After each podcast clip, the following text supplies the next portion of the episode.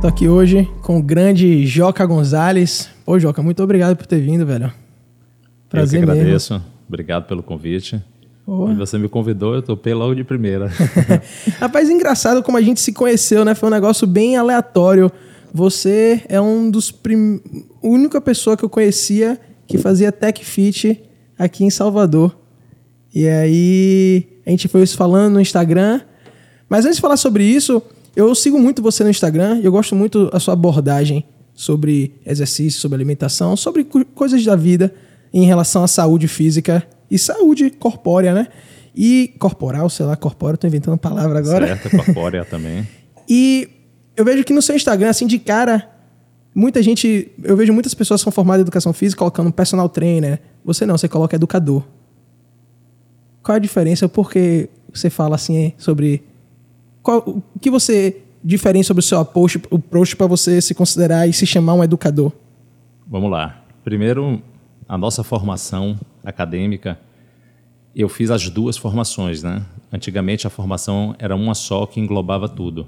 Você tinha a licenciatura em educação física, que lhe dava o poder de trabalhar tanto na parte educacional de escola, quanto na parte de treinamento em academias, em clubes. Depois disso, houve a fragmentação, por uma questão comercial, governamental, e aí separou. Ficou a licenciatura básica e depois o bacharelado. Então, você poderia, se você tivesse um viés mais de escola, você ia fazer a licenciatura, ou se você fosse um cara mais ligado a treinamento, você iria fazer o bacharel. Sendo que essas duas formações separadas, elas deixam o curso muito pequeno. Então, as duas separadas, cada uma dá três anos de formação. O que, meu ver, é muito pouco para você atuar no mercado, né? Ainda mais que a nossa educação a gente sabe que não é lá das melhores. Então, eu fiz as duas. Então, a gente, eu no caso fiz dois TCCs, duas trabalhos de, de conclusão de curso. Esse é um dos motivos. E o segundo que o personal trainer ele é uma coisa muito recente e ele é uma, uma, vamos dizer assim, uma denominação do mercado. O mercado talvez tenha criado essa, essa, essa figura né, do personal trainer. Só que quando você fala que você é personal trainer, eu vejo que você acaba limitando muito o trabalho, sabe? Uhum. O nosso trabalho ele não está só dentro da academia. Ele está desde o momento que você ouve seu cliente, que você entende quem é aquele ser humano. Então, o trabalho na academia é só um terço do, do que você pensa naquela pessoa. Então, você é capaz de mudar o comportamento daquela pessoa, você é capaz de mudar o mindset, é capaz de você mudar a vida da pessoa. Então, você se denominar personal trainer, eu acho que acaba sendo pouco pelo que a gente pode fazer pelo, pela pessoa, uhum. né? Então a gente acaba tendo uma influência muito grande e vice-versa. A gente também sofre influência daquele aluno. A gente acaba criando. Eu digo sempre que não é só o aluno que escolhe o professor, é o professor que escolhe o aluno também. Então tem que haver um interesse de ambas as partes. E não é que eu ache pouco personal, mas eu acho que a gente pode ser mais do que personal. Uhum. Entende? É, a gente está vivendo uma pandemia e cada vez mais é, eu vejo as pessoas se preocupando com a saúde. Assim, no Instagram, pelo menos nem que seja para postar coisa, sabe? Para manter a, a, a, rede social ativa, mas as pessoas estão indo para academia, estão. Você acha que a gente está mudando, a, tá finalmente dando importância para a saúde como tinha que ser dada? Você, o que, que você acha do cenário das pessoas, da, da, da sociedade atual em relação ao cuidado físico, ao cuidar da sua saúde? Porque a saúde mental, cada vez mais, eu vejo que está relacionada também com a saúde corpórea, com a saúde física, sabe? Toda vez que eu, que eu termino meu treinamento, meu dia fica muito melhor, eu, fico, eu me sinto a pessoa mais leve, eu me sinto a pessoa mais calma, sabe? E quando eu não malho, sei lá, uma coisa na cabeça, eu fico, eu fico incomodado, eu fico irritável, facilmente irritável, sabe? E, eu acho, e cada vez mais eu vejo que não é mente sã, corpo sã, sabe? É, é uma, eu vejo que é uma coisa só. É um, é um ciclo, né? É um círculo. É um círculo. É, um, é uma retroalimentação. Exato. É como se fosse aquele símbolo do, do infinito, sabe? Perfeito. Não são duas coisas, uma separada da outra. Tá tudo interligado. Um influencia o outro. Um Perfeito. influencia o outro completamente. Porque, porra, o cérebro é quem manda liberar endorfina, essas paradas. Não é isso? Eu, eu não entendo porra nenhuma. Me explica aí como, me explica aí como é o porquê eu me sinto melhor, porquê eu me sinto bem quando eu treino. Vamos lá. Primeiro que você perguntou da academia. As pessoas, eu acho que elas confundem ainda um pouco hoje a questão da estética e da saúde. Hoje existe uma campanha muito forte do treinamento voltado para a estética, o que eu não vejo como um problema, mas eu vejo como algo extremamente limitado, porque a, esse fator só para algumas pessoas não é suficiente para levá-las a ir à academia ou não é suficiente para elas para elas adotarem um estilo de vida diferente. Né? Então, eu acho que a pandemia ela mostrou a importância do treinamento por uma questão de saúde, porque como a gente estava conversando aqui no início, o perfil das pessoas que sofreram com o Covid era um perfil específico, né? Que tinham uhum. comorbidades, que tinham, ou seja, se elas tivessem uma rotina de exercícios, provavelmente elas não sofreriam tanto, muitas talvez nem morreriam, né? Uhum. Eu digo assim, no meu ambiente, assim, no meu círculo de clientes, vários tiveram Covid e todos eles passaram de maneira muito tranquila. Então, o treinamento hoje ele tem, ganhou uma, um brilho maior, né? Essa questão do trabalho de academia, o trabalho de exercício, mas eu acho que o próprio profissional ele está deixando um pouco a desejar na hora dele vender o trabalho dele, que quando você vende só por, pelo apelo estético, você acaba reduzindo a um público muito pequeno e a gente sabe que hoje no Brasil, se eu não me engano, a última estatística tinha ao todo 7 ou 8% da população frequentando a academia. Hum, ou seja, tem 90, 92% praticamente longe da academia. Ou porque pratica outra atividade, ou porque não pratica nenhuma, ou porque nós profissionais não estamos adotando a comunicação correta para atrair esse público para a prática de treinamento. E aí, quando eu falo de treinamento, eu não posso me resumir só à academia, até porque hoje meu trabalho é fora da academia. Uhum. Né? Meu trabalho hoje, eu já atuava dentro da academia com essa visão, mas a pandemia fez eu entender mais ainda aonde que eu quero atuar, que é a parte educacional. Sim. Né? Que foi engraçado até que você estava é, no prédio, você tem um aluno lá no prédio minha namorada, e a gente se encontrou no playground, e eu falei, porra, velho, essa pandemia, as academias tudo fechada. Aí você falou, para mim não mudou nada, eu não preciso de academia para é. dar aula, para fazer o treinamento para os meus alunos. Exatamente. Porra, isso é um pouco diferente. Eu sei, eu entendo porque eu sei, eu sei um pouquinho do seu background e entendo o que você está falando, mas tem muita gente que não vai entender isso. Como é que você você você dá aula para um aluno sem a, fora da academia? Vai naquele, naquilo que você falou agora há pouco. A mente, o corpo, o símbolo do infinito, tá uma coisa o corpo e a mente estão conectados. Tanto o que você faz com o corpo vai influenciar a sua mente, tanto o que você pensa vai influenciar no seu corpo.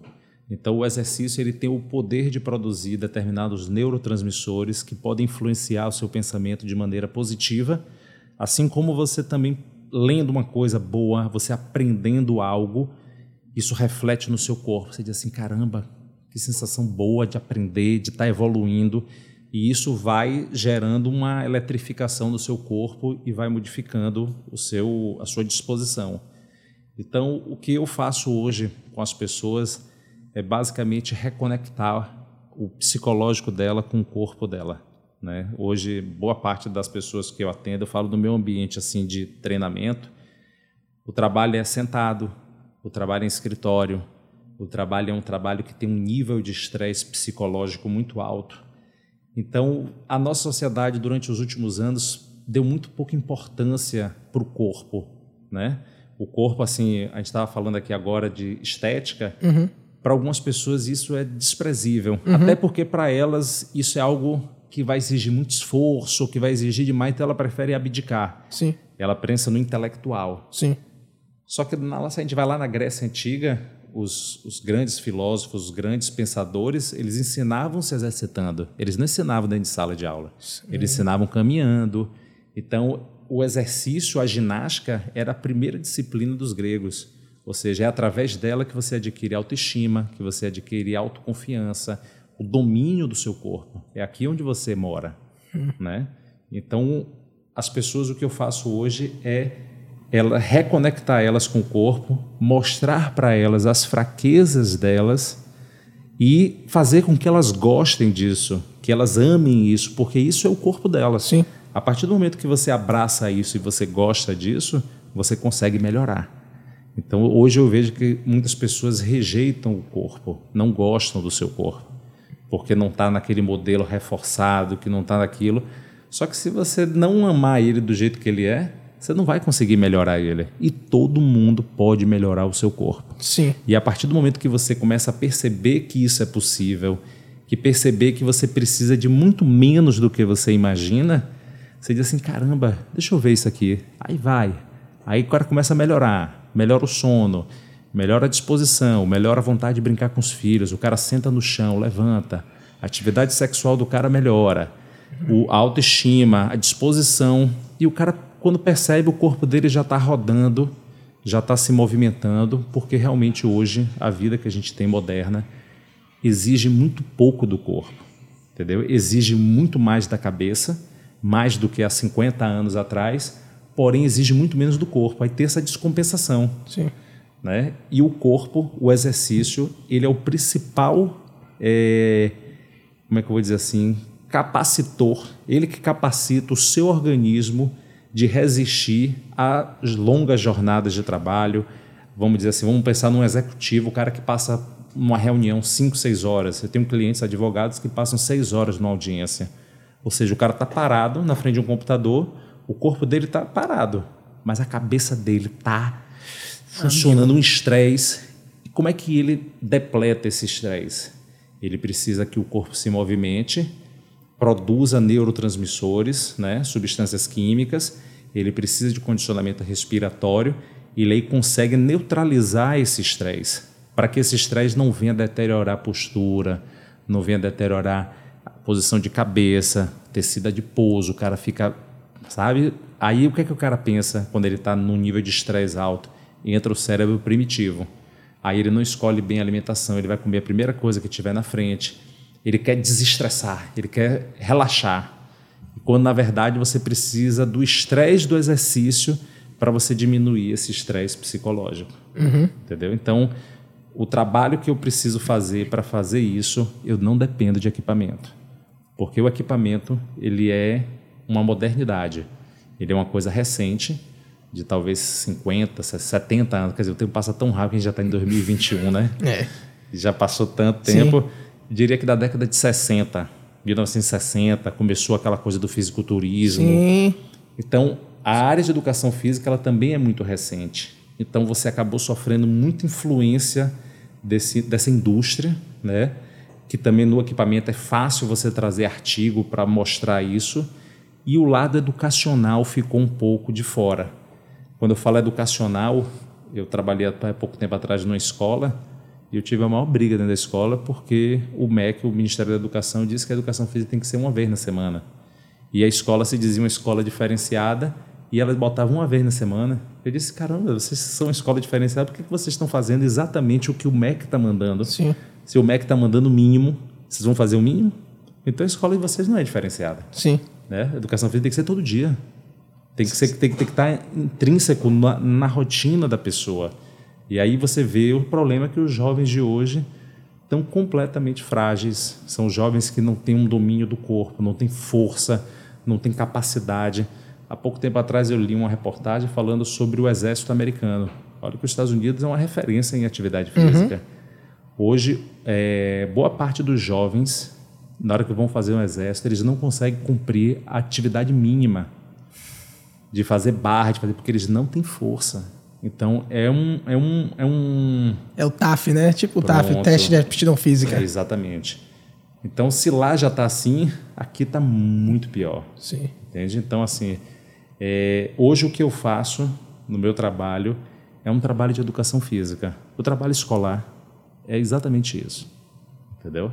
Até a pessoa tomar conta do que ela tem, do corpo dela, e aí ela fazer as escolhas de maneira consciente. Entendeu? Quem vai fazer as escolhas é a pessoa. Eu sou só um mediador. Uhum. Eu sou só um, um, um condutor. E vou mostrar ela e ela vai dizer: Poxa, agora eu quero ganhar um pouco mais de massa muscular. Beleza. Porque até então as pessoas fazem escolhas meio que efeito em manada, né? Uhum. Ah, tem um personal, tem que cuidar da minha saúde. Mas o que é cuidar da saúde? É ter um personal? Não. Entendeu? Sim. Ter um professor, no Sim. caso. Então o trabalho é educacional. Tem alunos que eu chego para treinar que às vezes a aula fica numa conversa.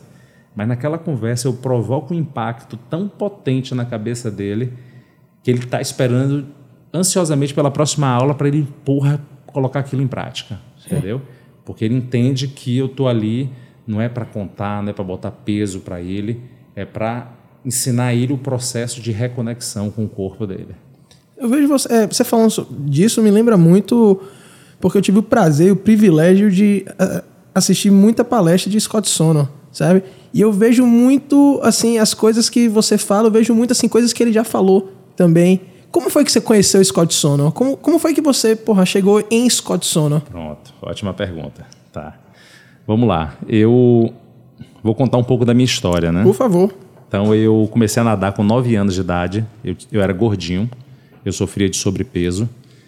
E o lugar que eu mais sofria bullying era dentro da minha casa. Meu irmão era, era mais velho, meu irmão era um cara forte, era campeão de natação, e eu queria ser um pouco como ele. E ele me botava, ele me, me, fazia aquelas brincadeiras de irmão, né, mais velho. Sim. E a natação, quando eu experimentei, eu disse: é isso que eu quero. É aqui que eu vou me transformar. E aí fui, comecei a nadar, comecei a me dedicar, meu corpo foi mudando, eu fui me desenvolvendo. Quantos anos você tinha? Eu comecei com 9. 9. Mas essa mudança mesmo começou com 11 para 12 anos. Certo. Você já está naquela idade de querer paquerar, já uhum. olha as menininhas tal. E aí eu comecei a melhorar na natação. Só que como eu tinha a questão do sobrepeso e eu tinha algumas fragilidades no meu corpo, eu não era forte como meu irmão, eu precisava de mais do que a natação. Eu queria mais, entendeu? Uhum. E aí eu comecei a querer fazer academia, só que meu pai é um médico ortopedista, naquela época acreditava que a musculação atrapalhava o crescimento. Que não, você não vai para academia. Aí eu, tá bom. Aí eu consegui entrar na academia escondido. Eu tinha um amigo meu que conseguiu uma academia. Não, a gente entra aqui, eu arranjo um atestado. E eu comecei a fazer musculação sozinho. E eu comecei a fazer musculação numa época que ainda se via muito aquela coisa do uso de anabolizantes, aquela galera meio fisiculturista, aquela, aquela pegada meio Arnold Schwarzenegger, quem sabe? malhava é quem queria ficar grandão e é, queria tomar bomba. É, pronto. Era a galera que queria ficar dobrado. Sim. E eu tinha o objetivo de melhorar na natação, porque na época alguns amigos meus já faziam academia com um professor de natação e começaram a melhorar o resultado. Uhum. E eu disse, poxa, eu não quero ficar para trás. Sim. Aí comecei a melhorar. Aí, a partir daí, eu conheci uma pessoa na academia, uma professora de ginástica. Eu tinha 14, 15 anos, ela era mais velha, a gente começou a namorar. E aí foi uma pessoa que me influenciou também a, a seguir o caminho. Né? Então, eu comecei a malhar com 13 anos na academia. Hoje eu tenho 37, vou fazer 37. Então, de lá para cá, eu nunca parei. Então, eu vivi o mundo prático da academia antes de viver a parte acadêmica. Uhum. Então, eu já tinha um traquejo, já conhecia as academias, eu conhecia muita gente de academia, conhecia os professores. E eu era apaixonado. Bem por... empírico, né? Exato, bem empírico bem aquelas receitas, 3 de 10, 3 de 12, tem que fazer supino reto, inclinado, voador, aquela pegada. Uhum. E ali, com 16, 17 anos, eu já estava muito bem na natação, já ganhava algumas provas, já estava... E eu comecei a perceber que as pessoas se interessavam pelo que eu fazia, porque eu já tinha uma estrutura forte, mas as pessoas me viam correndo na rua, me viam nadando, me viam fazendo viu coisas, e as pessoas ficavam, caramba, como é que você consegue fazer isso? Como é que eu faço também. Então eu comecei a perceber que as pessoas começaram a se interessar pelo que eu fazia. Uhum. E eu disse, eu vou ser personal trainer, eu vou ser professor de educação física. Massa. Ali com 16 anos eu já sabia. Só que quando chegou na época de vestibular, meu pai falou, não, você faz qualquer coisa, só não faz educação física. eu disse, rapaz... Aí me surpreendeu, né? Porque meu pai sempre foi um cara paparicador, um cara, um pai que sempre fez tudo por mim e por meu irmão. Uhum. E eu comecei a ter conflito. Eu disse, pô, você me apoiou para tudo, mas agora você não vai me apoiar? Ele falou, não, qualquer coisa menos educação física. E aí eu fiquei uns dois anos, três anos, na verdade, cursando outras, outros cursos. Cheguei a fazer administração, fui até o sexto semestre, fiz é, publicidade. Aí eu disse, rapaz, eu não estou feliz, né? não é isso que eu quero. Eu tenho que fazer educação física. Aí tive um problema no trabalho que eu tinha, tive uma discussão com minha chefe. Aí eu disse, ó, oh, é hoje, né? Abandonei faculdade, abandonei trabalho e virei, vou fazer educação física. E aí fui para educação física. Aí já fui um pouco mais velho, né? Já estava com 21 para 22, já estava mais maduro, né? Na, na, época, quando eu queria fazer, eu estava com 17 anos. Uhum. Muito verde. Então, com Sim. 21, eu já estava mais com aquela gana. Então, já entrei na faculdade focado, sabendo o que é que eu queria. E, ao mesmo tempo que eu estava já na, na faculdade, como eu tinha muito traquejo na academia, eu já consegui estágio muito rápido. Mas meu objetivo nunca foi entregar um corpo às pessoas. Meu trabalho, eu sempre enxerguei como ajudar as pessoas a adquirir essa autonomia, uhum. a adquirir a, a, força de vontade que eu tinha, uhum. a enxergar o que eu enxergava. Então, meu objetivo no início, com nove anos, era melhorar meu corpo, mas eu percebia o poder que o exercício me dava, de disposição. Meus amigos bebiam muito na juventude, eu não tinha vontade de sair para beber. Eu ia, por exemplo, à noite paquerar, não tinha uma paquera, eu já voltava para casa correndo, porque no dia seguinte eu queria treinar. Então, a atividade sempre educou a minha rotina, sempre foi algo que eu sempre pautei minha rotina no exercício. Né? Então, melhorava meu sono, melhorava tudo. E aí comecei a estagiar. Comecei a estagiar, estudar, faculdade, sei o que, me formei. E aí comecei a ter já uns alunos de personal trainer. Uhum. Comecei a treinar as pessoas na academia mas eu sempre fui o mal crítico do meu trabalho.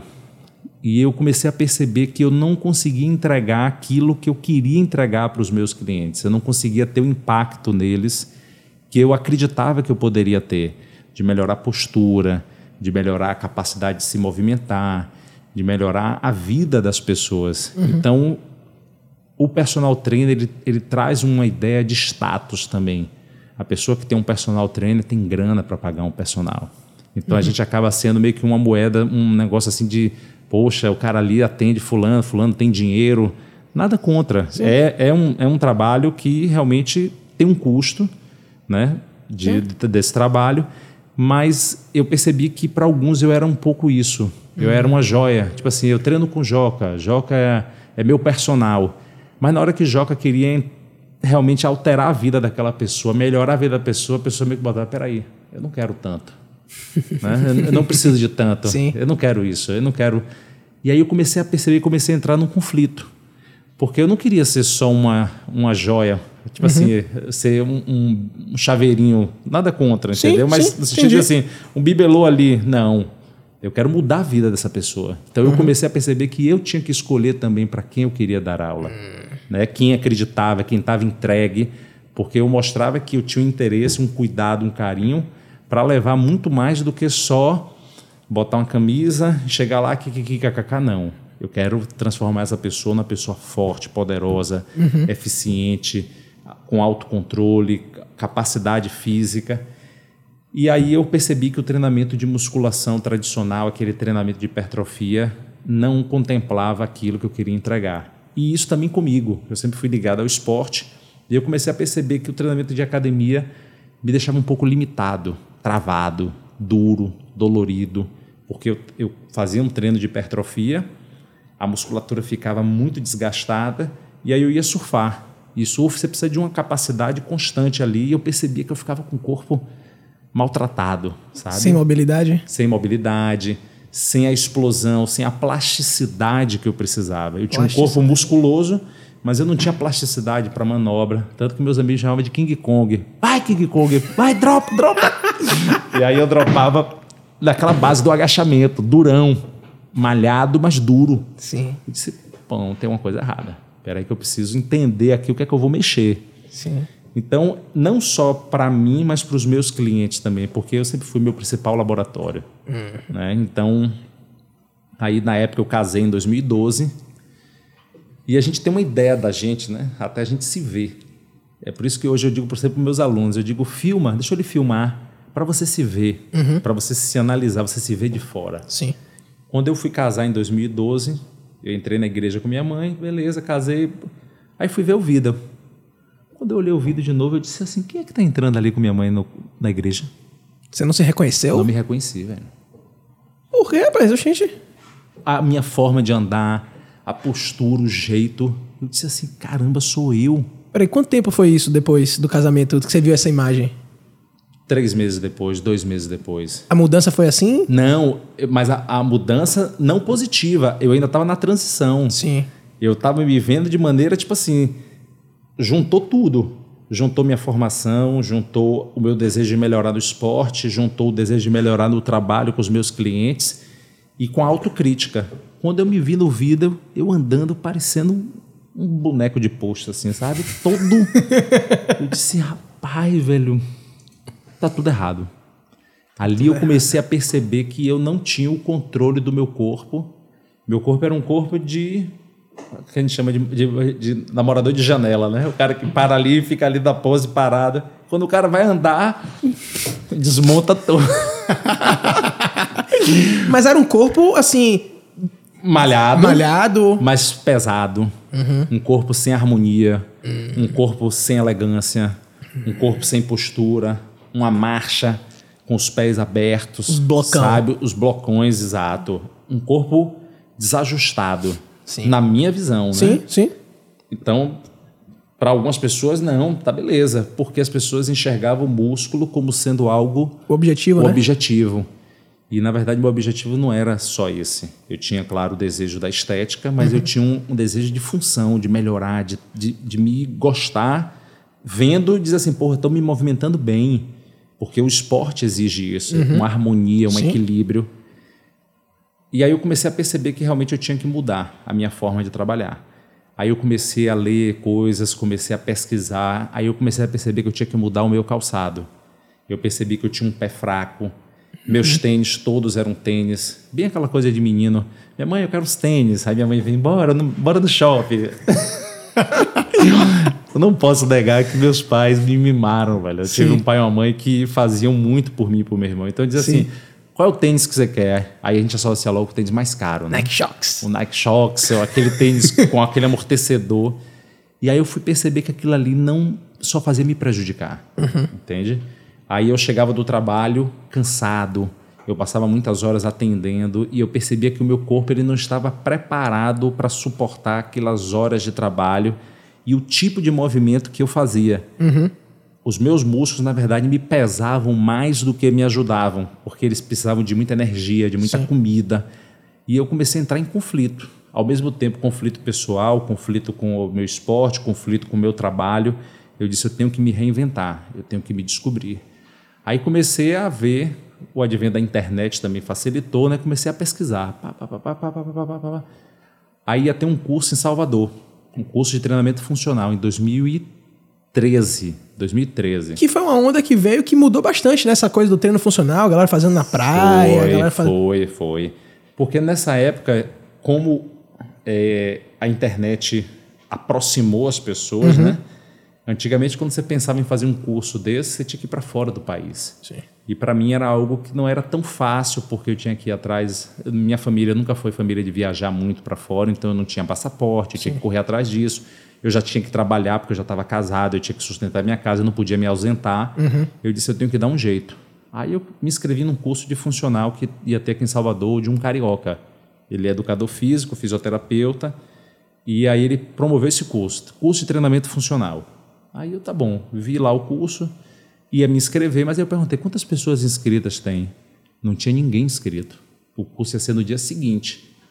Aí eu, caramba, velho, não vou me inscrever nisso não, que eu vou perder meu dinheiro. Aí, por coincidência, o cara estava chegando na academia para poder falar, explicar tal. Era um cara muito simpático. Marcos Vinícius, lembro como hoje o nome dele.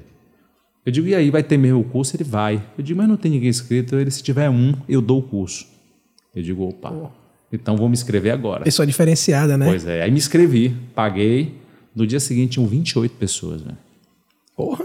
Ele se surpreendeu, porque nunca imaginou que no dia seguinte, ou seja, as pessoas deixaram para fazer por último, né? para fazer de, De última última, hora. hora.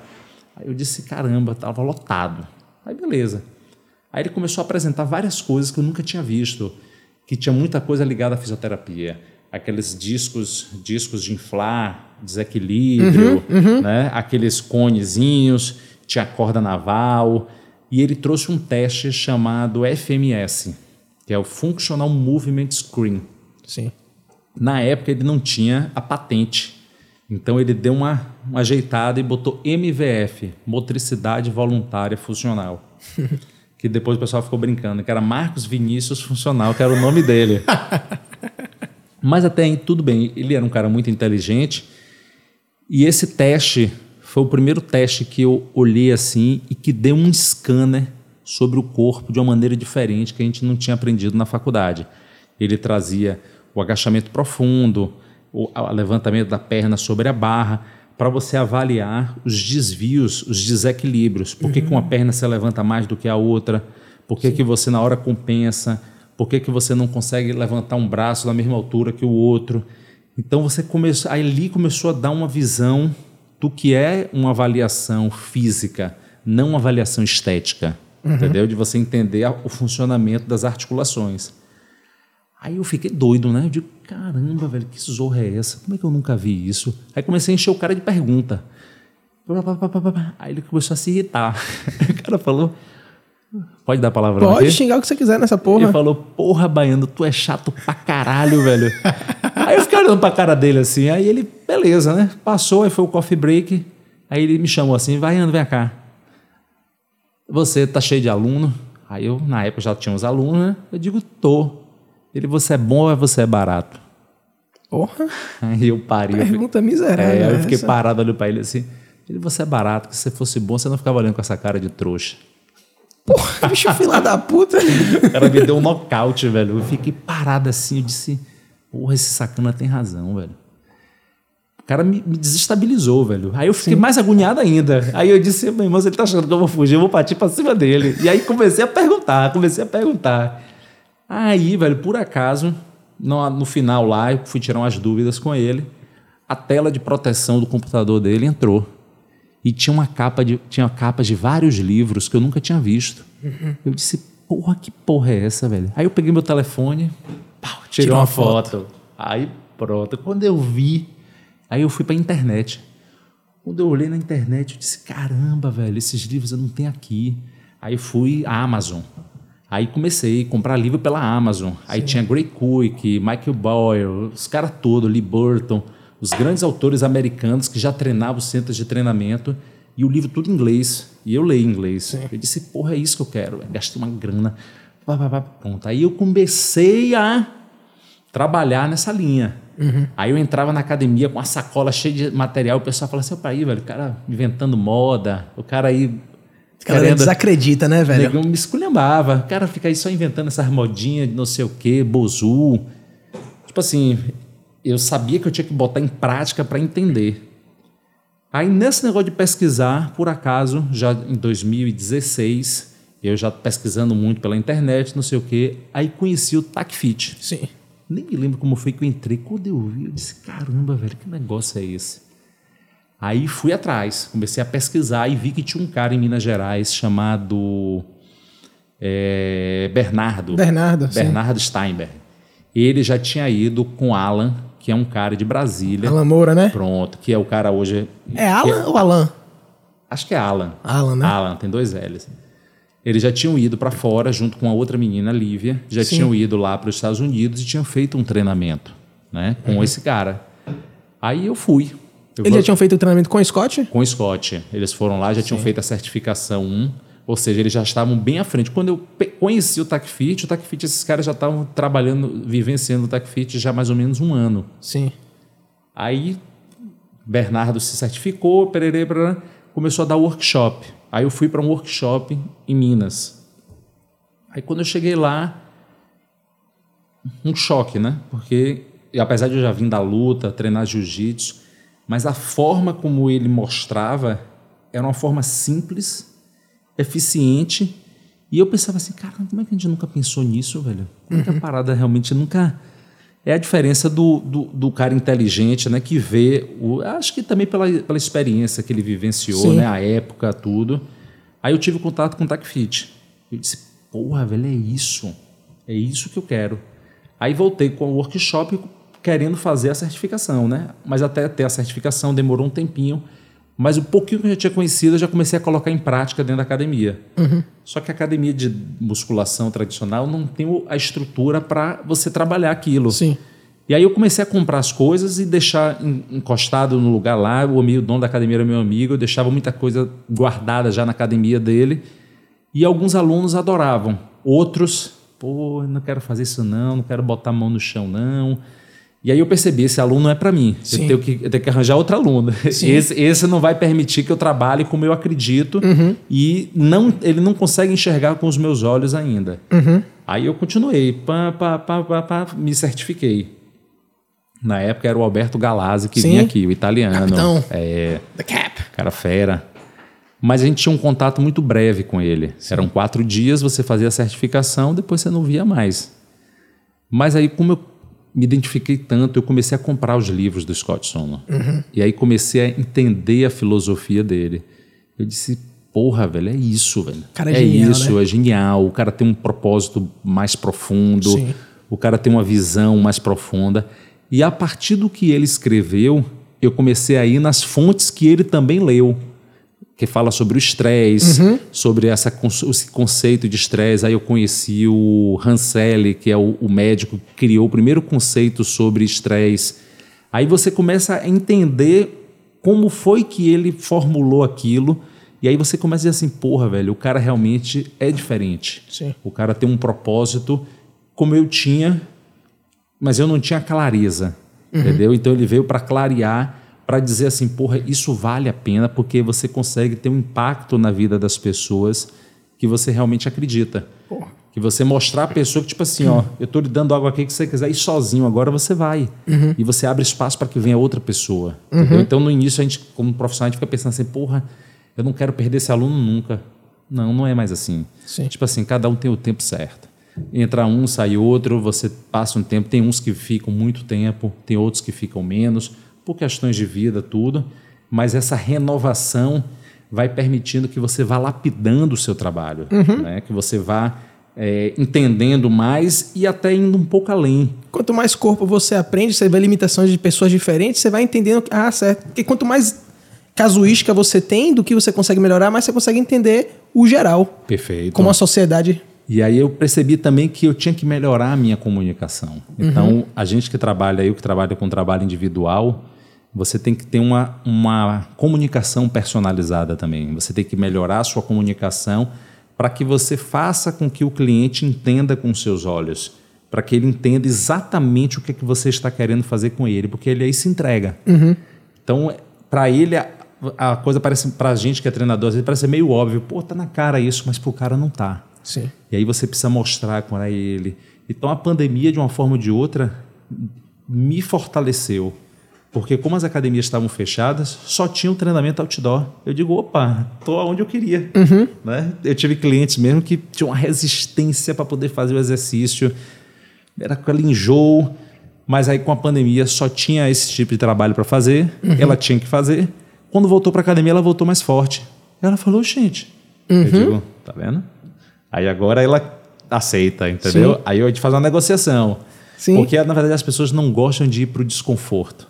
Né? Uhum. As pessoas não gostam de enxergar suas fraquezas. E eu sou o contrário. Eu quero descobrir todas as minhas fraquezas Pra poder consertar, para né? poder melhorar. consertar isso, para poder melhorar. Então, o TACFIT, essa forma de treinamento organizada, essa forma de você pensar, de você fazer a desconstrução do movimento para o mais elementar de todos, que você vê até um bebê fazendo, que é o sit through, né? De você Sim. sentar de lado, Sim. sentar para o outro, fazer o down dog, o up dog, Isso. que é a criança levantando a bundinha.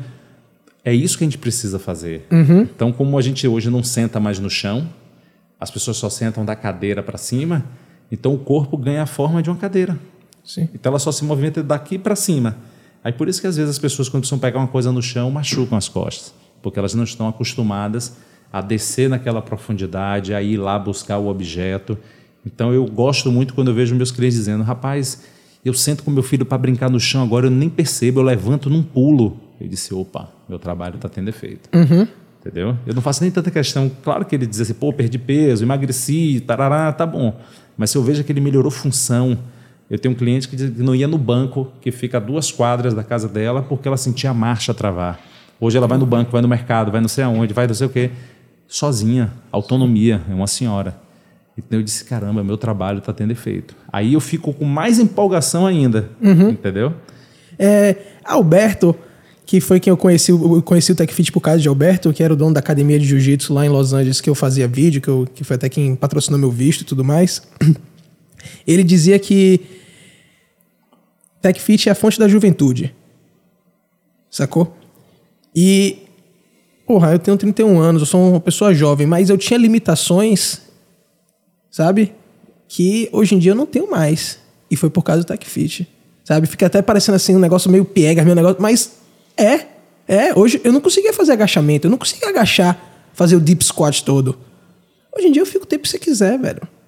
Eu, eu, eu, eu emagreci 40 quilos por causa do TechFit. Eu meço 1,62, eu já pesei 115 quilos. Pesado pra caralho, gordo pra caralho. Sacou? E hoje eu me sinto mais jovem do que eu tava há 5 anos atrás. Eu me sinto melhor. Então, Alberto fala da fonte da juventude. Eu vejo no seu Instagram que você tem muito, muito aluno que é a galera mais velha. Sim. Você vê isso como você vê isso como um serviço que você quer fazer para a sociedade? Você vê isso como um desafio? Como é que você vê essa coisa que eu vejo que você vai muito para as pessoas mais velhas. Não, você não tem tanto aluno jovem.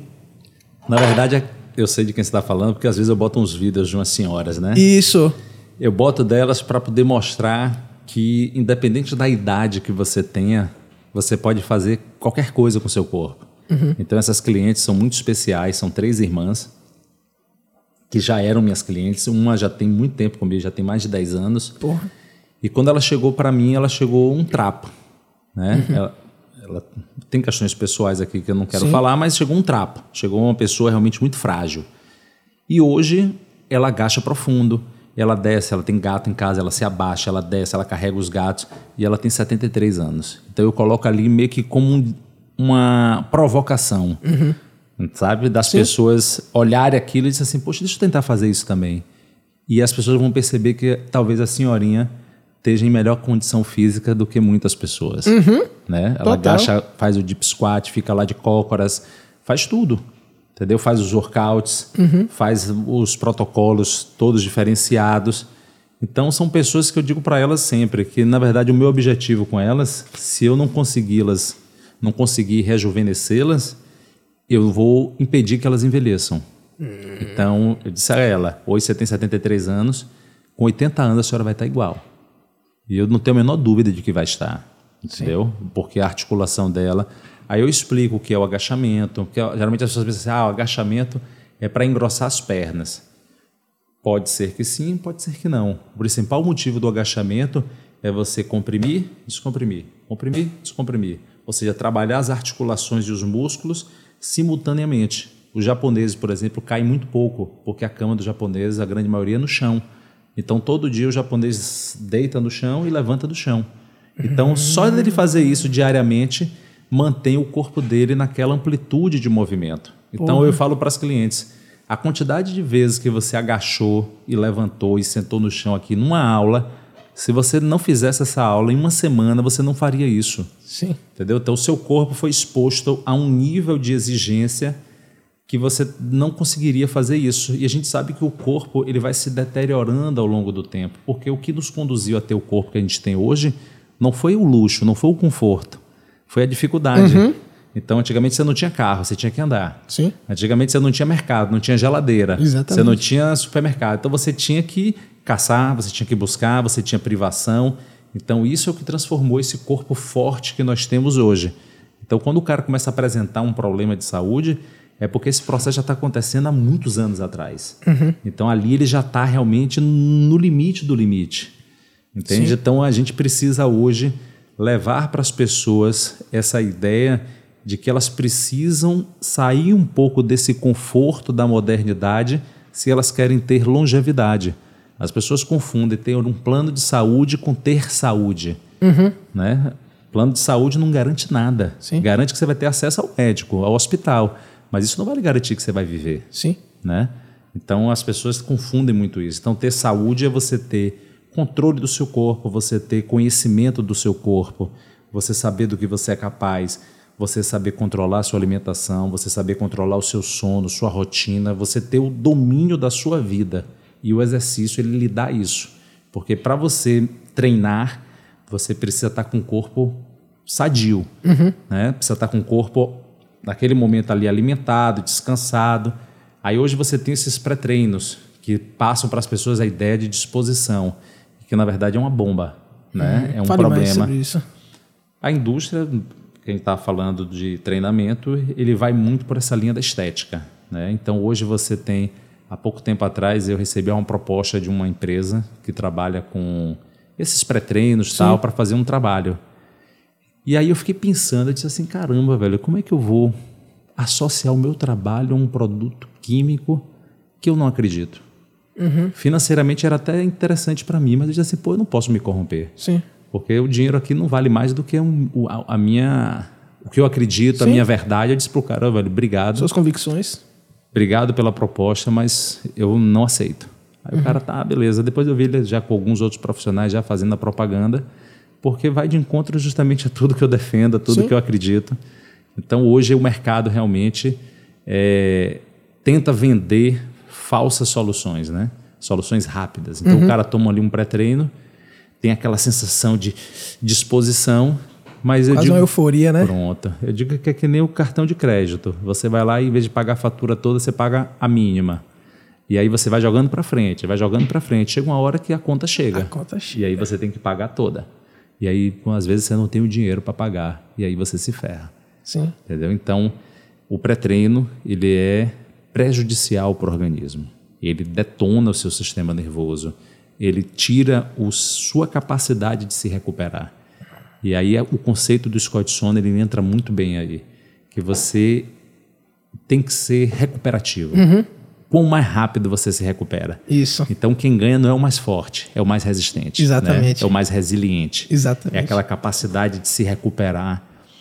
E aí, falando de resiliência, eu lembro na minha juventude, é, eu fui pro meu brasileiro, primeiro brasileiro de natação que eu fui.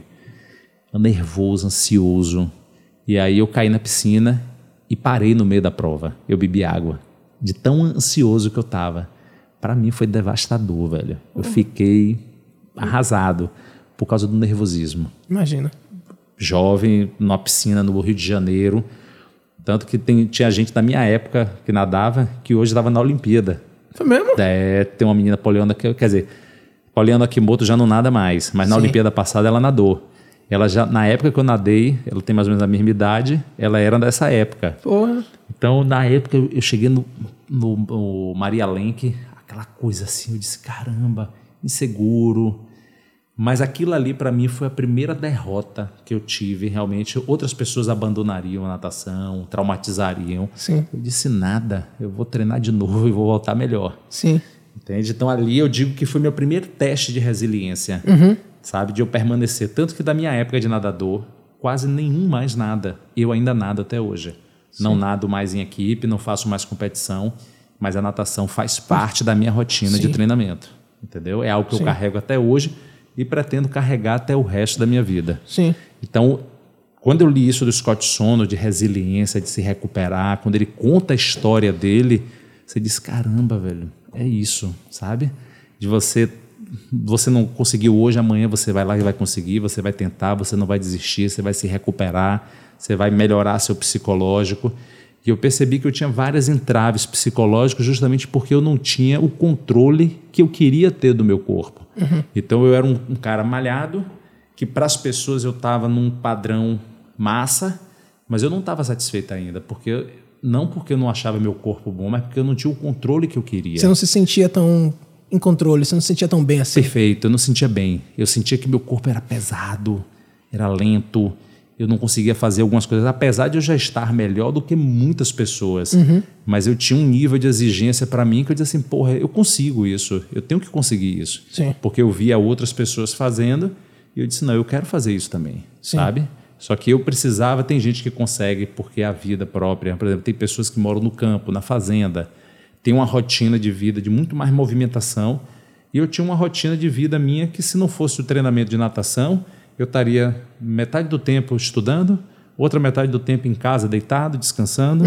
Eu tinha pais que podiam me sustentar, então eu tinha um certo conforto que não me trazia um nível de exigência física que era necessário para eu atingir aquele ideal que eu queria.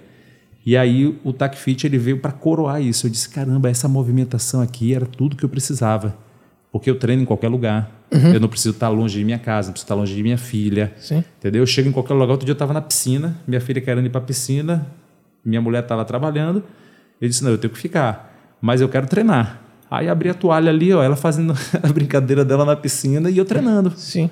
Entendeu? Movimentando meu corpo. Eu disse: Caramba, isso é sensacional. Uhum. Porque eu não preciso botar um tênis, ir para a rua, ir para longe, me expor. A gente sabe que hoje a rua não anda tão segura. Sim. Então você consegue treinar na quantidade certa, sem precisar estar longe de quem você gosta. São Ainda du- tem esse benefício, Sim, né? são duas formas de liberdade que o TechFit lhe dá, que é poder malhar em qualquer lugar e, e a liberdade do seu corpo, ele tirar essas amarras, que essas coisas que lhe prendiam, que lhe Isso, pesa. isso. Eu mesmo, eu na pandemia, emagreci 20 quilos na pandemia, malhando na minha varanda. Eu botei, eu botei é, uns você tá diferente. Eu, quando ele viu hoje, eu vi que você tá bem diferente. Eu botei uns tatamezinhos na varanda, certo? E era ali que eu fazia meu treino, diariamente. E a parada da resiliência, velho, e da zona de conforto, é uma... zona de conforto é uma parada escrota, velho. Zona de conforto é um negócio... O nosso corpo quer ficar parado. Eu acordava de manhã, eu não, hoje não vou malhar, não. Hoje não vou malhar, não. Aí eu quer saber de um, eu vou só fazer o alongamento. Só alongamento, pelo, pelo menos eu me alonguei. meu alongamento dura 18 minutos. É um treinamento. Meu alongamento é um treinamento. É. Quando eu terminava meu alongamento, eu queria malhar, bro. Queria treinar. Eu queria treinar. E aí, maravilha, pá. 40 minutos do meu dia, 40 minutos me deu benefícios, porra, que não dá pra. imensuráveis. E aí vai uma outra questão que a gente aprende, porque quando você está na universidade, você aprende o treinamento, a controlar o treinamento aonde? Na esteira, na bicicleta, né? na corrida de rua, na academia. Mas aí você começa, você começa a se tornar um reprodutor de conhecimento. Você não adquire autonomia. Você Sim. começa a fazer aquilo que seus professores lhe ensinaram. E aí todo mundo faz sempre a mesma coisa. Aí eu disse, caramba, velho, isso, isso me deixava um pouco irritado, sabe? Porque nem todo mundo, você quando vai trabalhar com ensino, você não consegue fazer com que a pessoa tenha o mesmo comportamento que um atleta. Porque o atleta ele se submete àquilo porque ele quer melhorar. Sim. Para a pessoa que está na academia, que está contratando muitas vezes o professor, ela não tem isso tão claro. Entendeu? Então, como é que você vai aplicar exatamente o conhecimento ali que você aprendeu? Você precisa passar por um processo pré-treinamento desse, que é justamente onde se encaixa o TACFIT. Entendeu? O cara precisa desse dele voltar ao passado, voltar à infância dele, fazer coisas no solo para ele adquirir uma consciência, um domínio, uma restauração da estrutura dele, para ele se submeter a uma corrida. Então, isso também me deixava muito confuso, porque eu via pessoas correndo na rua com uma postura completamente errada, só que não depende dela treinar mais corrida para ela melhorar isso. Sim. Ela depende de treinar o sistema nervoso, de ter a noção do corpo dela no espaço, dela aprender a gerenciar o corpo dela, e isso você também não vai conseguir com peso. Você precisa de movimentos que vai lá na regressão, na parte mínima, para o cara reaprender, é que nem aprender a escrever de novo. Como é as, as letras, as sílabas, letra cursiva. É como se você fosse fazer tudo de novo, né?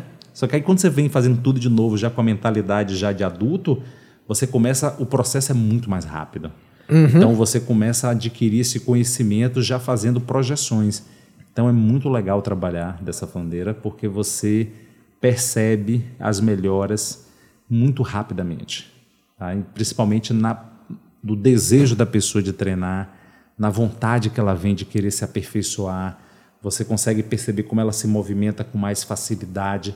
E aí vai um pouco de encontro àquilo que a ciência, que os caras defendem, de gastar energia. Na verdade, você se torna econômico. É o contrário.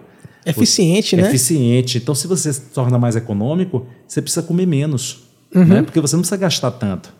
Só que você se torna eficiente não só no treino, mas na sua vida como um todo. Sim. Você se transforma eficiente na forma de sentar, na forma de trabalhar, na forma de pensar. E aí seu nível de estresse vai shhh, diminuindo. E aí você consegue que a outra parte hormonal, que é oposta ao estresse, porque a gente sabe que quando o cortisol está elevado, a testosterona está em baixa. Né? Então, quando, Certo, vamos lá. É, eu sou ignorante pra caralho. Cortisol. Pra que serve e o que é? Rapaz, cortisol é o hormônio que te acorda. Sim. Você, quando vai acordar de manhã, é o cortisol, são as glândulas suprarrenais que produzem, é o eixo hipofisário, hipotálamo, não me lembro aqui exatamente, mas são as glândulas suprarrenais que produzem. Então, o cortisol é o hormônio que lhe deixa desperto, ligado. Tá? Então, se tiver numa ameaça real, imaginária, numa preocupação, ou então muito estresse, muito assim, preocupado, é ele que vai estar presente. Ele vai estar disponibilizando energia para que você mantenha uma atividade ou uma seja atividade física ou de trabalho. Só que a gente o cortisol ele funciona de acordo com o dia, a hora do dia. Uhum. Você vai ter mais cortisol no período da manhã, no período da luz do dia, e menos cortisol no período da noite. Que aí justamente o cortisol ele é o hormônio da, é ao contrário da testosterona. O cortisol ele é catabólico, a testosterona é anabólico. Uhum. Então um gasta, um destrói e outro constrói. Sim. Então você está o dia inteiro nessa nesse alternância, constrói, destrói, constrói, destrói, constrói, destrói. Só que se você fica com cortisol elevado o tempo inteiro, você só destrói. Hum. Só destrói. É aí que o pré-treino também ferra com tudo, porque como ele lhe deixa muito excitado, é o cortisol que vai estar tá sendo produzido. Entendi. E aí você está com esse cortisol elevado durante um dia, dois dias, uma semana, um mês, blá, blá, blá, seu organismo começa a adoecer. Porque ao mesmo tempo que ele começa a lhe deixar alerta, ele não deixa você recuperar. Ele aumenta a concentração de tecido adiposo, ele pega com que você, na hora de fazer as escolhas, você use menos o córtex frontal. E quanto mais elevado for o seu estresse, mais reações primitivas você vai ter, inclusive na hora de escolher o alimento, hum. na hora de fazer as escolhas. Então, um corpo estressado ele é um corpo burro. Tá? Ele é um corpo que ele não consegue usar toda a sua capacidade de raciocínio. O cara que está com cortisol elevado, a frequência de repouso dele já está alterada. Então, ele sai de uma zona tranquila para ficar numa zona de alerta. Só que essa zona de alerta o tempo inteiro lhe detona, lhe ferra. Sim. E aí o seu organismo começa a... Aí você, sua imunidade cai, sua postura fica ruim, sua respiração fica ruim, e aí o miserê está pronto. Né? O cara começa a ter vários outros problemas somados a esse estresse. Câncer, doenças psicológicas, ansiedade, distúrbios, tudo. Sim. Isso é justamente o estresse acumulado. Aí as pessoas pensam, ah, estresse é ruim? Não. A gente precisa do estresse para melhorar. O que é ruim é um estresse maior do que você tem capacidade de controlar hum. ou capacidade de se recuperar. Tá? Então, se você, se você vê hoje os grandes CEOs, os grandes empresários do mundo, eles são grandes atletas. Chegar mais para frente? Hoje você vê que os grandes CEOs, os grandes empresários, eles são grandes atletas, triatletas, tudo, ou seja, o mesmo capacidade de resistir ao estresse físico que ele adquire com o treinamento, ele consegue ter uma transposição para o trabalho, para ele ter alto rendimento no trabalho dele também. Uhum. Tá? Então, uma coisa está atrelada à outra. Sim. É difícil você ver um cara hoje, um grande executivo, um grande CEO, que não seja um cara esportista. Pode ter, com certeza deve ter. Sim. Mas a grande maioria hoje é esportista. Entendeu? O cara precisa do contrabalanço. Ele precisa de algo que fortaleça ele para ele suportar aquele estresse das decisões ali que envolvem muita grana, que envolvem dinheiro de outras pessoas, que envolvem um mercado financeiro, muitos empregados. Ou seja, aquele cara tem um nível de estresse psicológico bizarro, profundo. E o treinamento dá essa capacidade a ele de que, naquele momento de tomar decisão, ele não está respirando ofegante. Ele está com a respiração tranquila, o córtex frontal dele funciona e as decisões dele são muito mais racionais do que emocionais. Rapaz, você falou de respiração. É... Eu aprendi com, com o Alberto que ele chama, que foi Scott Sono que ensinou para ele, ele chama da respiração tech fit. Sacou? E isso mudou minha vida. A tudo. Eu faço respiração tech fit, especialmente se eu tenho que assim, quando vou exercer alguma coisa, eu sempre faço. Que no caso, o que é? Eu passo quatro. É, e eu vi uma palestra de Scott Sono falando sobre isso, então tem algumas formas. Aqui, Alberto faz é o que ele chama de é, 40-62, que são 4 segundos inspirando, você não trava hora nenhuma, então depois que chegou no 4, você já começa a liberar, aí você passa 6 segundos liberando, e dois segundos com o seu pulmão completamente vazio. Uma apneia. Uma apneiazinha. E, e aí você puxa de novo Só que não puxa forte, você vai aos poucos para você pra ser uma coisa gradual. Então você começa a- a controlar a sua respiração inicial depois da apneia. E velho, isso começou a eu tô estressado, eu preciso fazer uma coisa, eu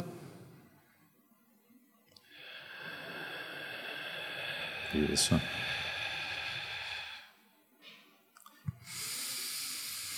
E vou. Rapaz, isso me acalma de uma forma. Mas aí, sabe por quê? O seu sistema simpático e parasimpático, que é o sistema nervoso, ele está presente aí. Quando você inspira, pode perceber que a inspiração é a, é a parte do ego. Que o cara vai estufar o peito. E a expiração é a parte da humildade. Sim. Entende? Então, quando você expira, você está ativando o parasimpático, que é quem freia. E quando você inspira, você está ativando o simpático, que é o que acelera. Então, a expiração, a- quando você expira, que você tira todo o ar, repare que a expiração você consegue demorar muito mais tempo. A inspiração é muito rápida porque a diferença de pressão externa e interna já ajuda o ar a entrar. Sim. Então a quantidade de ar que entra é muito maior. Então a saída depende da força muscular, principalmente da parte abdominal. Exatamente. Então quando você vê uma pessoa estressada, pode observar que a respiração da pessoa está. Ou seja, a respiração está curta, está aqui no pescoço. E isso eu percebo nitidamente. Hoje, a experiência do meu trabalho me permite olhar uma pessoa de longe e eu já faço um scanner. Né? A gente já consegue detectar muita coisa pela, pelo corpo. O corpo fala. Com corpo, certeza. cabeça, fala, respiração, olhar. Então você começa a fazer já uma análise. É meio chato às vezes, porque você fica meio que analisando tudo. Minha mulher às vezes briga, pô, você fica olhando para as pessoas, eu digo, meu amor, eu tenho que fechar os olhos então, porque não tem como. porque é do, é do instinto já, entendeu? A gente, como, como educador, como avaliador, você já faz um scanner logo Sim. sabe? E aí você já faz uma leitura da, da pessoa. Então a respiração ela fala tudo, tá? Então a respiração também você treina. A natação ela foi muito importante porque a natação, apesar de não ter essa informação tão precisa, mas ela lhe obriga a respirar na hora certa e expirar na hora certa. Ou seja, quando você está com a cabeça dentro d'água, você tem que soltar o ar. Quando você levanta, você só tem aquele tempinho para. E aí quando volta. Só que tem gente que puxa, volta para baixo, não solta, e aí quando bota a cabeça em cima tem que soltar e puxar, e aí ela perde tempo. Sim. Então a respiração na natação, então eu já via isso, como eu era um cara que eu tinha muita vontade de melhorar, eu sempre respirei para os dois lados. Então, por exemplo, eu que fazia travessia, eu fazia a respiração para seis braçadas. Competição não, que você está tão intenso que você precisa fazer um, dois, respira, um, dois, respira, um, dois, respira. Mas quando você vai para a travessia que é longa, você pode fazer seis braçadas para uma respiração, quatro braçadas para uma respiração, três, ou seja, um, dois, três, respira para um lado, um, dois, três, respira para o outro. Então ali eu já tinha esse controle respiratório em decorrência da natação. Então a natação ela educa a respiração. É por isso que tem muita gente que melhora de asma, problemas respiratórios, Sim. porque a natação faz com que você respire melhor. Né? Agora, quando você começa a treinar essa questão de tempo, de inspirar, soltar, de você poder variar, você começa a perceber que essa parte também controla. Você não controla toda a respiração, mas a parte que lhe compete controlar é suficiente para mudar todo o seu organismo. É suficiente para lhe dar um feedback de todo o seu corpo.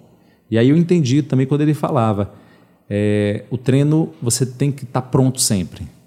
Always ready, né? Você tem que estar sempre pronto, não exausto. Sim. Então, o treinamento de academia, o treinamento que a gente fazia, era um treinamento que deixava você exausto. É por isso que muitas pessoas sentem vontade de usar o pré-treino, porque elas exageram tanto na dose que no dia seguinte elas não têm disposição. Aí tem que tomar o pré-treino para dar aquela, aquele. puff. E tem aquela coisa, aquela falsa ideia também de que ah, só valeu a pena, eu só só foi um bom treino se eu sair morto de cansaço. É o no pain, no gain, né? É o no pain no gain. Mas eu entendo isso até pra quem quer ser fisiculturista ou bodybuilder, ou sei lá o que, é, pega carregamento de peso, alterofilista, sei lá. Mas tipo assim, lá no, no, no- nas aulas de, de tech fit que a gente fazia, velho, você sai cansado, Mas você não sai morto, não. E eram treinos intensos. Intensos. Você treina intenso durante 20 minutos. Ó, lá a aula era 15 minutos de alongamento, 20 minutos de treino intenso, 15 minutos de, De cooldown. cooldown. Sacou? E era aquela coisa toda. E você terminava o treino cansado, mas depois do cooldown você já tava tranquilo, velho. Depois eu fazia jiu-jitsu. Depois do treinamento Tech Fit, eu fazia jiu-jitsu. Que o Tech Fit era, era 9 às 10, aí 11 horas, meio-dia era jiu-jitsu. Eu fazia o jiu-jitsu e, porra, eu tava bem pra caralho. Perfeito. E não tava cansadão. ele vai num conceito aí que eu falo que eu gosto de ler o autor e ir aonde ele pesquisou. Por exemplo, quando você é corredor de rua, você faz um teste chamado ergospirometria. Ergospirometria, ele vai entender qual é o seu segundo limiar ventilatório. Ou seja, a gente tem três vias metabólicas. Você nunca vai ter a predominância de uma determinada via. Então você tem as duas primeiras que são a- é, anaeróbicas, que não precisam de oxigênio. O primeiro é anaeróbico lático, alático e o lático. O alático é o ATP-CP, é aquela é aquela é aquele aquela gasolina ali de avião, aquela gasolina premium que está ali pronta para você dar aquele sprint, aquela explosão. Só que ela não dura nada. Dura no máximo é, 10 segundos, 15 segundos, ou seja, acabou, puf, o corpo já dá aquele baque. Você tem a anaeróbica lática, que entra logo em seguida, que é a que está estocada dentro do seu músculo e no fígado, que lhe dá aí até 3 minutos, 4 minutos de energia, mas essa vai produzir tanto lactato que você vai sentir os músculos duros. E depois tem o aeróbico, que é justamente onde você tem a maior abundância, porém você não tem tanta disponibilidade imediata. Então, quando você está aqui, como a gente está batendo papo, o metabolismo dominante aqui é o aeróbico. Sim. Porque as duas gasolinas anteriores são muito caras e seu organismo não quer desperdiçar. Ele é aquela emergência que está ali para na hora que você tiver necessidade. Você começa a fazer exercício, aí você começa a usar mais do, do aeróbico, mas aí o anaeróbico começa a dar suporte, porque você tem uma, um aumento repentino de, de uso de energia, que o aeróbico não deu tempo ainda de entrar no processo para disponibilizar essa energia. Aí o anaeróbico começa a participar um pouquinho. Aí você tem o primeiro limiar. Você já atingiu um patamar que o anaeróbico começa a sair de novo, volta para o lugarzinho dele e o aeróbico vai tomando conta a maior parte. Não é 100%, mas eu diria que seria 80%, 70% e 20% de anaeróbico. À medida que a intensidade vai aumentando, o aeróbico já não consegue de novo disponibilizar energia. Aí você começa a pedir do anaeróbico, venha para cá vocês. Só que o anaeróbico, quando começa a ser muito utilizado, ele produz muito ácido lático. E aí o corpo começa a entrar em fadiga. Então, eu- o segundo limiar ventilatório é justamente o ponto aonde a quantidade de lactato que você produz, o seu corpo remove, porque o lactato ele vai ser reutilizado para produzir mais energia aeróbica. É aquele ditado de Lavoisier, nada se perde, nada se cria, tudo se transforma. Então você produz bastante lactato, mas seu corpo consegue remover. Isso daí está em torno de 80% da frequência cardíaca máxima, que coincide justamente com as zonas que o Scott ensina, entre 60 e 80. 60, 80. Só que aqui a gente pensa em 80 para não entrar em fadiga. No Scott a gente pensa em não perder a técnica, em não perder o movimento refinado, Isso. de você não entrar na erosão, tá? E aí você começa a entender, você fala assim, caramba. Só que na corrida não tem como você avaliar muito tecnicamente, porque é um movimento muito, muito mecânico, né? De você Sim. estender a perna.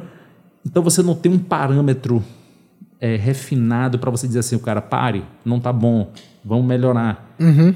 Então, o uso treino do TACFIT, ele vai girar em torno de 60%, 80%, que é justamente onde você não perde a visão, você consegue ouvir, você consegue manter a técnica. A técnica. Então, você tem parâmetros é, observacionais para você inf- inferir no treino do cara, ou dizer que ele continue, ou dizer que ele precisa melhorar a técnica, ou sugerir alguma alteração. Ou seja, você tem muitos eh, recursos para poder influenciar na mudança do treinamento daquele cara. Então, hoje eu consigo dar aula de TAC Fit online. Entendeu? Eu consigo dar aula de TAC Fit por, por, por FaceTime. Entendeu? Então, assim, claro que não é o original, O ideal, né? o ideal que os- as ferramentas vão permitir, mas é muito melhor do que para o cara que não está fazendo outra atividade ou por qualquer outra atividade, ele é superior. Então eu consigo com o treinamento bodyweight melhorar aí várias pessoas. Tive alguns clientes aí que na pandemia vieram para o online e não quiseram voltar mais, estão no online 100%. Sim. Porque as pessoas querem treinar dentro de casa, elas perceberam o mesmo que eu percebi. O cara, porra, passa a semana inteira, o dia inteiro em escritório, advocacia, para chegar em casa ainda ter que descer e ir para academia, ou então ir para academia na rua. Uhum. O cara quer treinar dentro de casa, junto da esposa, da filha, Sim. e de um treinamento que vai trazer muito mais benefícios para o que ele precisa, porque o objetivo dele não é estético. Claro, não é, é estético, mas não é naquele padrão que as pessoas imaginam. O cara não quer ficar com peitão, abdômen saradão. O cara quer melhorar a funcionalidade, funcionalidade. O cara quer melhorar a atividade sexual, o cara e ele melhora, velho. Ele melhora a autoestima, o cara começa a perceber, a postura dele muda, as pessoas começam a olhar para ele diferente. E aí é um ciclo, né? É aquele uhum. símbolo do infinito. As coisas vão se somando e vai, a energia vai circulando e vai e volta e vem e aí só melhora. Velho. Sim.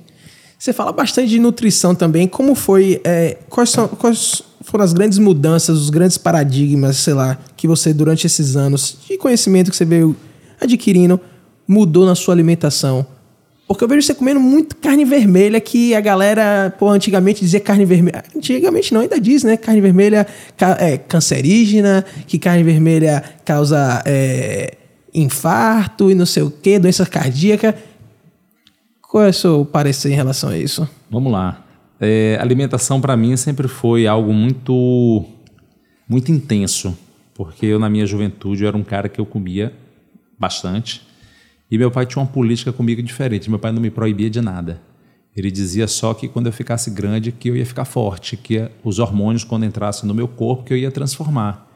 E aquilo soava muito muito bom no meu ouvido porque não me deixava preocupado. Eu, sabia que eu comia bastante mas aquilo ressoava no meu ouvido como algo que, porra, quando eu ficar grande isso aqui vai mudar. Mas claro que eu não fiquei esperando, Sim. eu também botei a mão na massa. Mas aí o que é que eu fui entendendo? Primeiro que minha família sempre teve muito hábito de comer carne, né? Então eu tive um pai que sempre dizia assim, é, quando começaram a dizer que ovo era prejudicial, meu pai coma. Quando eu dizia que é, carne de porco era pro problema, meu pai coma.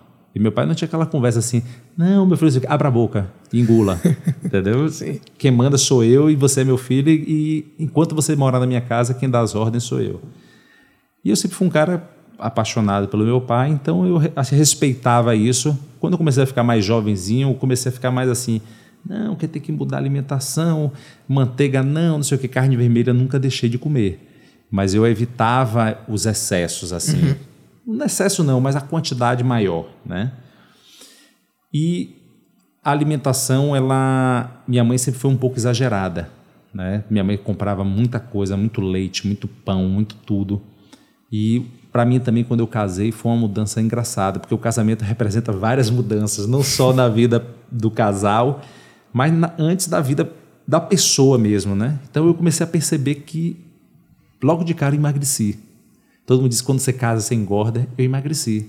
Porque a casa de minha mãe é uma casa à moda antiga, mesa sempre posta, muito bolo, muita tapioca, muito, ou seja, qualquer hora que você quiser sentar na mesa tem comida, Sim. né? Tá sempre ali para você beliscar.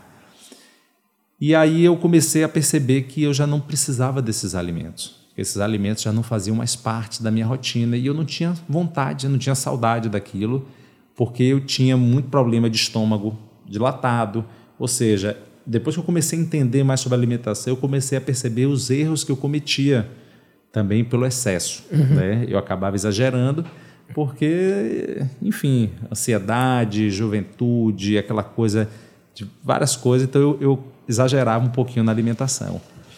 Mas aí você começa a ler um pouquinho algumas pessoas que eu gosto, alguns filósofos, que ele mostra o seguinte, que hoje na, na sociedade você tem muita informação porém poucas pessoas hábeis para é, interpretar essas informações. Então a gente está passando por um problema hoje que você tem muita produção de conteúdo, mas pouca gente capaz de entender na realidade como aplicar esse conteúdo. É muita informação, pouco conhecimento. Pois é. Então é a mesma coisa que o estudante de medicina que estuda sobre é, bicho de pé, bicho de porco, é, bicho de chão, de areia Mas na hora H, quando ele vai andar no chão, ele anda descalço do lugar justamente onde está o bicho de porco, o bicho de areia, né? Então o cara conhece na teoria, mas na prática ele não sabe como evitar o problema. Eu, eu brinco que uma vez um, um tio meu, ele já falecido, ele estava se coçando todo. E aí ele foi num médico e o médico pediu exame, que não sei o quê, perere, perere, e o cara não deu um diagnóstico. Aí ele, porra, tem alguma coisa errada. E ele médico também, ele, rapaz, vou num médico amigo meu. Telefonou pro cara lá. Quando ele foi entrando no consultório, o cara, "Psiu, pode ficar aí. Ele, o que foi? Você tá com sarna?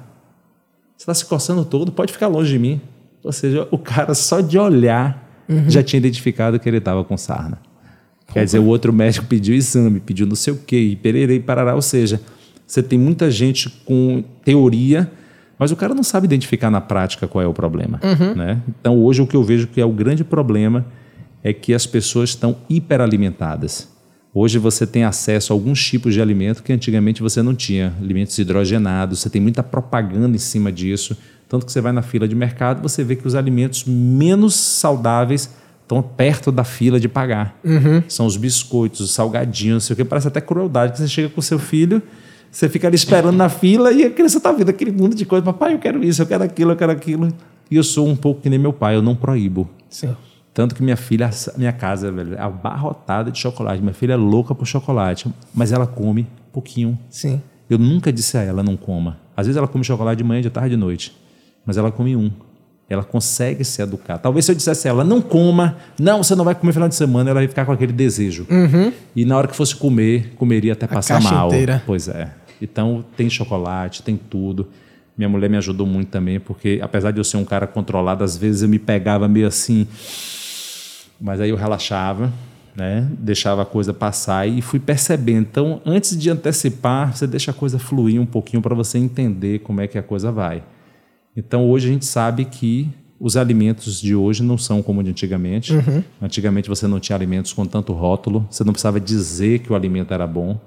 Nossos avós sabiam, né? Ovo, carne, aipim, batata, legumes, é, coisas da alimentação normal. Mas hoje você tem industrializado para tudo. Mas aí entra uma outra coisa que depois que você começa a compreender, que é a questão dos hormônios. Então, quando você está sobre um nível de estresse muito grande, que seu cortisol está muito alto, mesmo que você coma saudável, você engorda. Entendeu? Por quê? Porque os seus hormônios eles vão estar estimulando você a guardar o, o- tecido. Como você está em em estresse, em ameaça, você precisa ter reserva. E você elimina quem gasta. Quem é que gasta? Músculo. Entendi. Entendeu? É a sobrevivência. É o seu cérebro primitivo tomando conta do processo.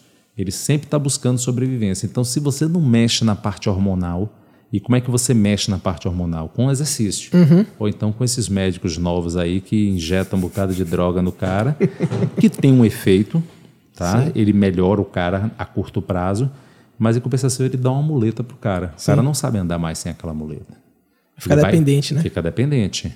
Não só psicologicamente, mas hormonalmente, porque o cara começa a interferir na autorregulação do corpo. E aí, quando você começa a interferir na autorregulação do corpo, o médico tem que estar presente o tempo inteiro.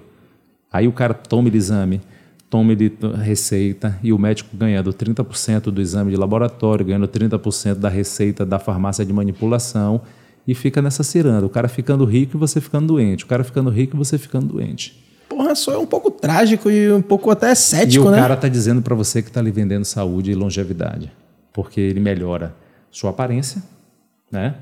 Ele melhora seu físico. Enquanto você está sobre o uso daquela testosterona, a sua libido tá em alta, você tá num- numa e a testosterona ela tem um poder de mexer com a química cerebral. Então lhe dá autoconfiança, lhe dá sensação de poder, melhora a sua capacidade de recuperação, porque a testosterona é o hormônio da recuperação. Tanto que muitas pessoas que usam anabolizante, por exemplo, no esporte, o objetivo dele não é estético, o objetivo dele é suportar o treinamento. Com a testosterona você recupera mais rápido, então você treina mais. Você recupera mais e treina mais, recupera mais e treina mais. Entendeu? Você acha, você acha isso prejudicial ou você acha que faz parte do, do, do jogo? Rapaz, eu sinceramente eu acho que foi prejudicial. Eu acho que quando você entra por esse caminho, é, vai vencer quem tem mais dinheiro, vai vencer quem tem mais recurso, sabe? Então eu acho que você vai para uma linha, para alguns, o doping é ciência. Para mim é trapaça. Entendeu? Uhum. Apesar de achar que mesmo o cara topado, não necessariamente ele vai ser o campeão. Sim. Entendeu? Mas não deixa de ser algo que você ultrapassa o limite da capacidade real da pessoa. Você ultrapassa muito. Mas o esporte a gente sabe que tem outros fatores que é principalmente o psicológico. Eu acho que o cara que já usa o hormônio, ele psicologicamente ele já está mais fraco, porque ele sabe que ele não é de verdade. Entendeu? Pô, mas por exemplo, você assistiu aquele, você assistiu aquele documentário Ícaros? Não. Rapaz, é um documentário fantástico na Netflix, que é a história de um, um, um filmmaker, ele, ele é um documentarista, Flogel, esqueci o nome dele agora, e ele quis fazer o, acho que foi o Tour de France, né, o, aquele é, a, de bicicleta, e ele quis fazer um teste, ele quis se documentar, fazer um teste antes e depois de, de tomar anabolizantes, né, de tomar não, não sei exatamente o, o que era, coisas para melhorar o desempenho dele. Como ele fez isso? Com acompanhamento ou de maneira empírica? Não, pois é. Primeiro ele fez cleanzão. Ele fez a, a, o, o circuito todo cleanzão, sem tomar nada. Depois ele chamou uma pessoa e falou assim: ó, eu quero me drogar, eu quero tom tomar coisas que vão melhorar meu desempenho, né? E eu quero fazer com a melhor forma possível. E ele entrou em contato com esse cientista russo. Que esse cara foi dizendo para ele o que fazer, como fazer, como é, é, ultrapassar, como é, Manipular. Não, não, não, não só manipular, mas não mostrar o seu que você foi dopado no antidoping, como, como fazer aquela trapaça no antidoping. E aí esse cara mostrou, esse russo tava falando, e ele contou a história de como ele fez, como ele dopou todo o, a, Comitiva a russa. comitiva russa. Por isso que eles não foram, eles foram banidos em 2016 É. por causa desse documentário. Foi sem querer. Foi do nada. O cara tava fazendo pesquisa própria dele para mostrar como o, o, o doping ajuda e como funciona. E esse cara mostrou todo o problema que estava acontecendo na Rússia. Não sabia desse. Dessa... Hoje- ah, vou saber, hoje- vou ler. hoje esse- vou assistir. Esse cara, esse cara, ele é foragido na, na Rússia. Putin tá louco para matar ele, porque ele, eles, hoje, a, a- nessas Olimpíadas, a Rússia não competiu como Rússia. É, é Comitê Olímpico Russo, né? Entendeu? Porque a Rússia em si tá banida das Olimpíadas. Foi banida das Olimpíadas passadas, não sei como é a situação né, nessas Olimpíadas. E foi por causa da, da coisa toda do doping. Mas, enfim, o que eu quis dizer é o seguinte: eu quis voltar. Porque é o seguinte: eles disseram que se ne- nesse negócio do, da bicicleta, eu não lembro direito, mas do ciclismo, eh, de- de- desse torneio, se fosse para eliminar todo mundo que estava se dopando, Não tinha prova. o 15 lugar, 15 lugar é o que ia ser o campeão. Concordo. Porque os décimos, até o 14 estava todo mundo dopado, meu irmão. Concordo, Todo concordo. mundo dopado, velho. Concordo. Agora, isso é verdade. O maior atleta olímpico do Brasil já teve história de doping, Quem é? Cielo. César Cielo. É, ele, ele, ele caiu numa, numa controvérsia de doping. E na época a Confederação Brasileira deu um suporte muito foda ele. Contrataram um advogado alemão lá, que era o, o retadão lá, e conseguiu reverter.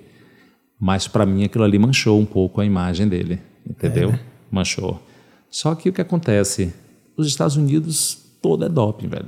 Entendeu? Todo é doping. Você vê. Lance Armstrong, que, que- que é do não, ciclismo, todos Michael eles. Ó, Phelps.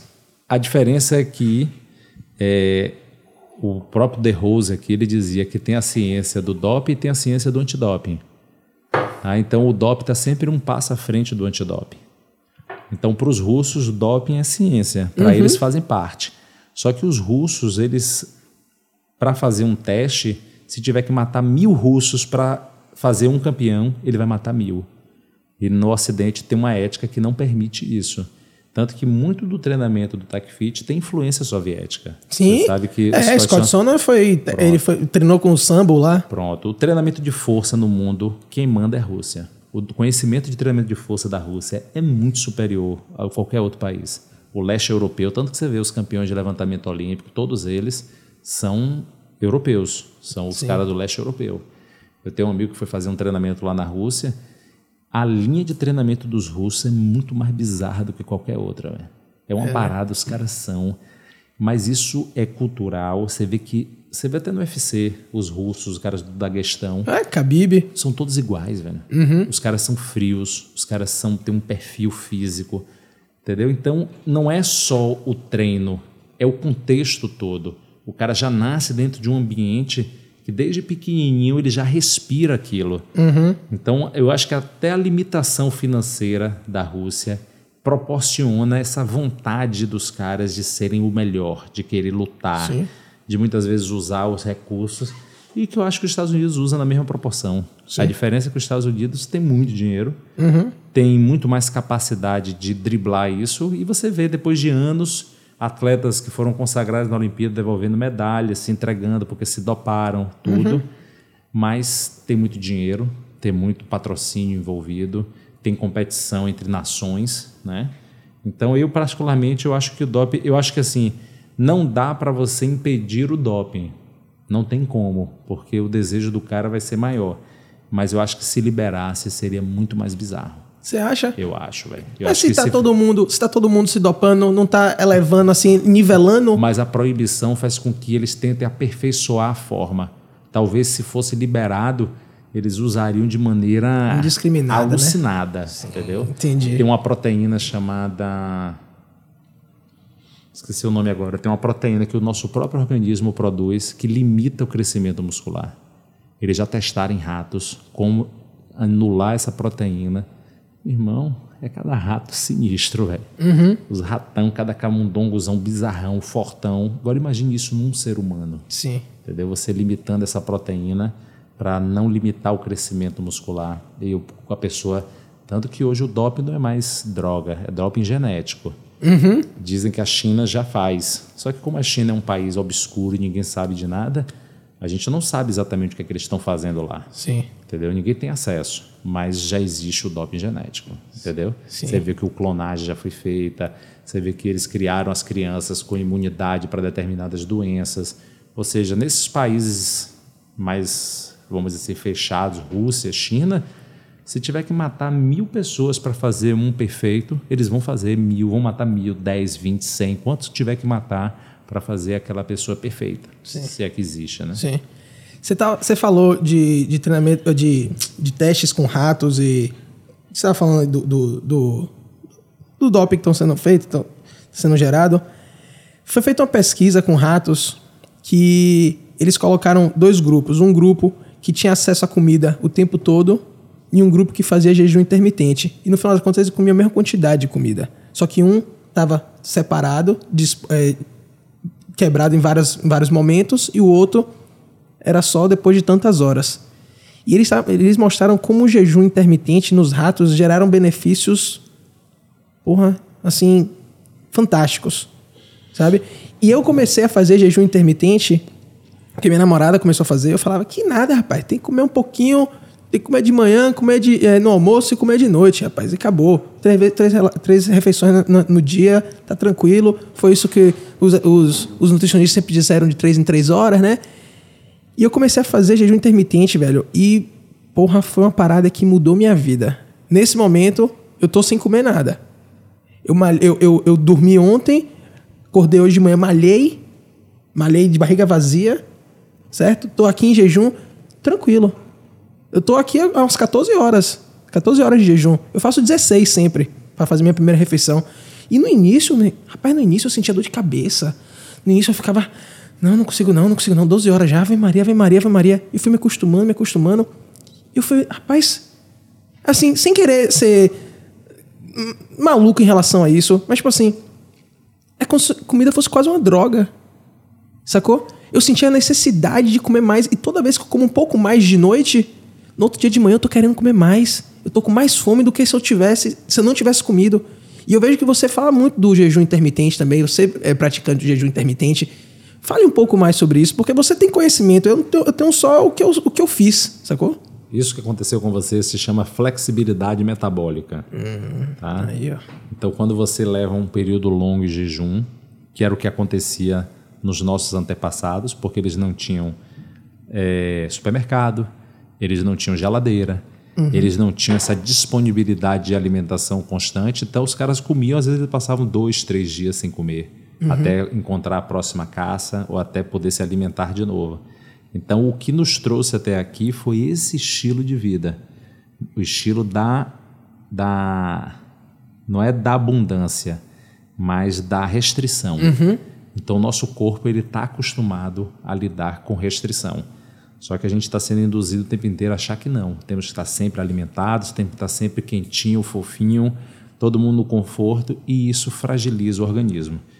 O que a gente sabe do jejum, eu sou um entusiasta, já li algumas coisas, já vi algumas palestras.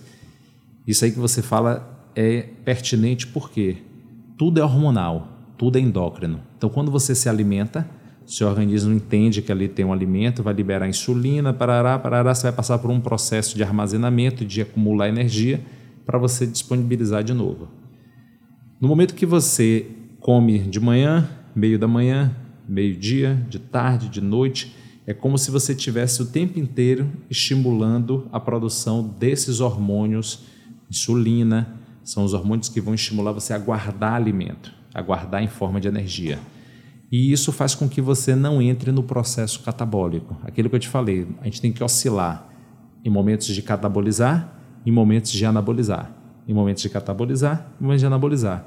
As pessoas só estão anabolizando, anabolizando, anabolizando na alimentação. Uhum. Tá? Apesar de você não. O fato de anabolizar não quer dizer que elas estejam se fortalecendo, mas o excesso de comida faz com que a relação entre a leptina e a grelina, que são os hormônios que controlam a fome e o apetite, se altere. Sim. Então, o tecido adiposo ele é um tecido endócrino também, ele produz e responde a hormônio. Então, quando você faz o jejum, você pode comer, por exemplo, 2 mil calorias em 6 horas, ou seja, se você tiver uma janela de alimentação de 6 da manhã até meio-dia. Então, de 6 da manhã até meio-dia, você pode consumir as 2 mil calorias.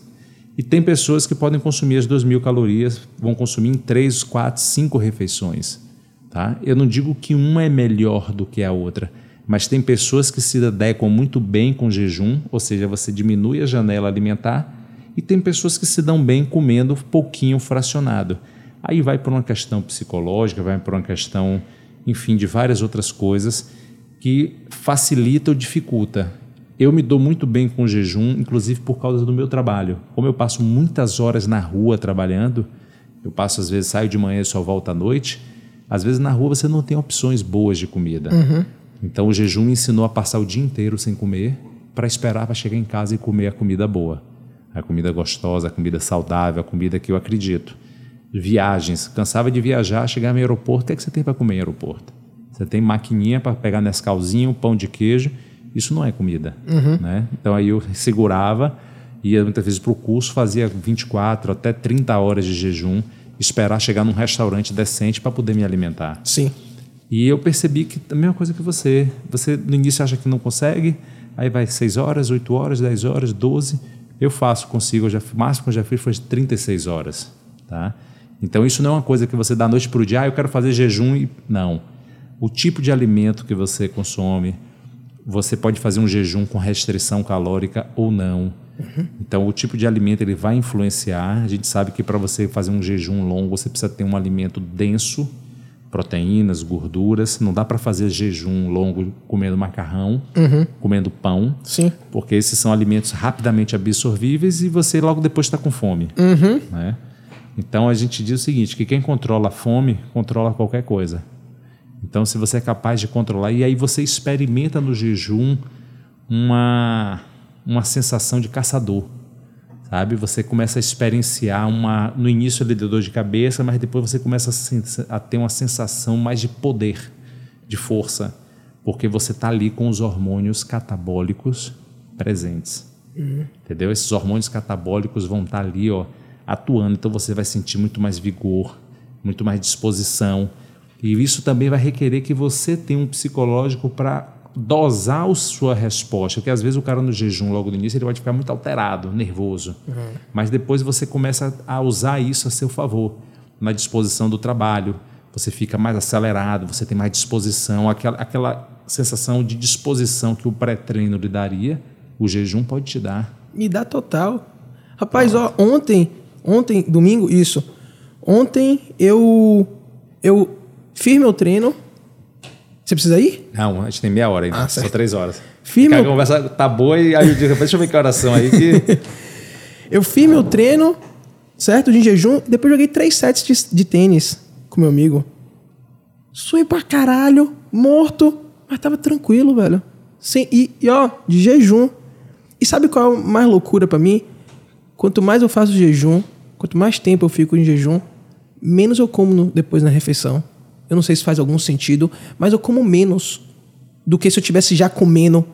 Quando eu tô no ritmo de comer, eu como muito mais. Mas quando eu tô assim, fiquei 14, 16 horas sem comer, que é o que eu faço todo dia, eu acabo. Eu, eu como mais depois do E que. quando você quebra o jejum, você quebra com que tipo de alimento? a proteína, proteína e sempre, ó, sempre carne vermelha ou frango, certo? Ou então pouco, sempre carne. É, e aí, às vezes um purê de batata, ou às vezes é, uma batata doce. Às vezes minha, minha namorada Ou faz. você come? Eu gosto muito de ovo, mas eu não quebro. Normalmente eu como ovo de noite. Eu nunca. Eu, É. Porque eu quebro o jejum com, com, com o meu almoço. Eu almoço duas, três horas da tarde. Eu sempre quebro o jejum assim. Entendeu? Entendi. Porque eu termino, eu termino de. Normalmente, eu janto até 9 horas e aí almoço uma da tarde, 16 horas. Você ainda tem duas coisas. Tem o- a dieta low carb, Sim. tá? que você pode fazer ela, que até, se não me engano, 100 gramas de carboidrato na alimentação que você pode ter. Né? 100 gramas, é 100 gramas de carboidrato. Ou a, cet- ou a cetogênica, que Cetogênica. é até 20. Então, você dentro do jejum, você ainda pode ter essas, essas mudanças na forma de se alimentar. Então, por exemplo, os caras que fazem a cetogênica, é como se você permanecesse em jejum durante mais tempo. Sim. Então você está ali ingerindo gordura e proteína, você não tem o efeito da insulina. Então é como se você estendesse o período. Eu digo sempre que as pessoas precisam experimentar, entendeu? Como é que elas se dão bem. Se com jejum, se sem jejum, se cetogênica. Eu não digo que tem. Eu acho que depende muito de perfil, Sim. sabe? Até de biotipo, até de. A gente sabe que quando a célula do ser humano está se formando, a parte embrionária, você tem ectomorfo, mesomorfo, endomorfo. Isso vai determinar a predominância de células no seu corpo, que tipo de célula você tem. Então, então tem pessoas que têm mais facilidade de ganhar massa muscular, tem pessoas que têm uma densidade óssea maior, tem uma estrutura mais pesada, tem gente que é mais franzino. Então, isso tudo vai influenciar na hora de você se adequar bem a uma alimentação ou não. Entende? Então, para minha rotina, para o que eu faço, o jejum se encaixa muito bem. Pô, pra mim também. Entendeu? E. Pô, você gosta de UFC, eu também. Eu, eu, acompanho o UFC bastante. E Jorge Saint-Pierre, ele, ele faz uma refeição no dia. E acho que é todo mês ele faz três dias de jejum. E aí eu. eu rapaz, vou tentar essa porra. Porque eles dizem que, porra, é, a regeneração das, das, suas, das suas células e isso e aquilo, um bocado de coisa que eu não entendo porra nenhuma. Eu falei, rapaz, vou testar. Foi muito mais assim um teste. Será que eu, Henrique, consigo ficar três dias sem comer? Acho que sim. Eu fiz dois dias, 48 horas. Aí Eu depois eu, acho- falei, ah, velho, vou comer. Não foi nem por necessidade, eu não tava me sentindo fraco nem nada. Foi só, sei lá, não vou fazer 36 não. Ou 72 não. Fiz 48. Além disso, é, você tem a questão da autofagia. né? Uhum, Quando exatamente. você entra no jejum, o seu organismo ele se torna um pouco canibalista. Uhum. Então ele começa a quebrar células do seu corpo para transformar em energia. E na hora H ele faz a seleção natural. Ele escolhe as células defeituosas, Uhum. As mais, exatamente. as que estão com problema. Exatamente. Então, algumas pessoas dizem que essa é uma das maneiras de você prevenir o câncer. Hum. Né? A própria religião já falava do jejum como uma questão religiosa de Quase você. toda religião tem o jejum, né? É, é. E você vai vendo que é, a- a- o jejum, a forma de comer do jejum, você vê aquele caso do cara que ficou preso numa caverna lá na Tailândia com as crianças. O cara levou cinco dias sem comer para ele poder disponibilizar comida para as crianças. Tá? Então eu digo assim que o jejum para criança eu não recomendo. Sim. Tá? Para grávida também não é interessante. O mesmo processo que faz o corpo da criança se desenvolver e transformar em adulto é esse mesmo processo que faz a gente envelhecer. Então, quando você chega na fase adulta, o jejum é como se fosse um processo de você retardar o envelhecimento. Mas aí tem pessoas que vão dizer assim, ah, mas isso não tem comprovação científica. Tudo bem. Quem quer basear a vida toda em ciência, fica à vontade. Eu gosto de basear em ciência, em conhecimentos de outras pessoas, em escritas antigas de pessoas que botam em prática. É aquela história skin the game, né? Então Tem você vai vendo, perder, por né? exemplo, você vê um cara como Jorge Sampierre, um cara que é um exemplo de atleta, um cara que é respeitado, um cara que é um gentleman. É um cara que tem um poder de persuasão impossível, eu nem sabia. Mas Uhum. só de você falar, eu já fiquei mais fã do cara ainda, porque ele é. E ele foi um cara que na juventude, não sei se você sabe, ele sofreu muito bullying. Sabia porque não. ele fazia ginástica olímpica. Ah, e sim, ele fazia que ginástica, era é. coisa de viado, né, de homossexual. Sim.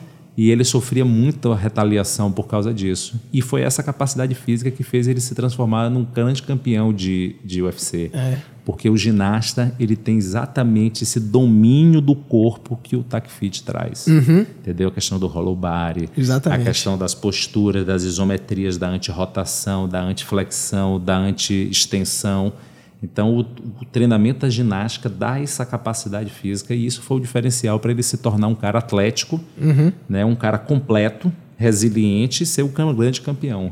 Não sabia que ele fazia jejum. né? É, ele faz. Ele, ele tava falando no, no podcast de Joe Rogan, ele tava falando que ele, ele malha, ele treina e só depois ele vai comer. Ele só come, ele só faz uma refeição no dia e é lá para as 5, 6 horas da tarde. Tem um inglês que eu acompanho, Sinlad, que ele também faz isso. Há cinco anos que ele se alimenta com uma refeição só por dia.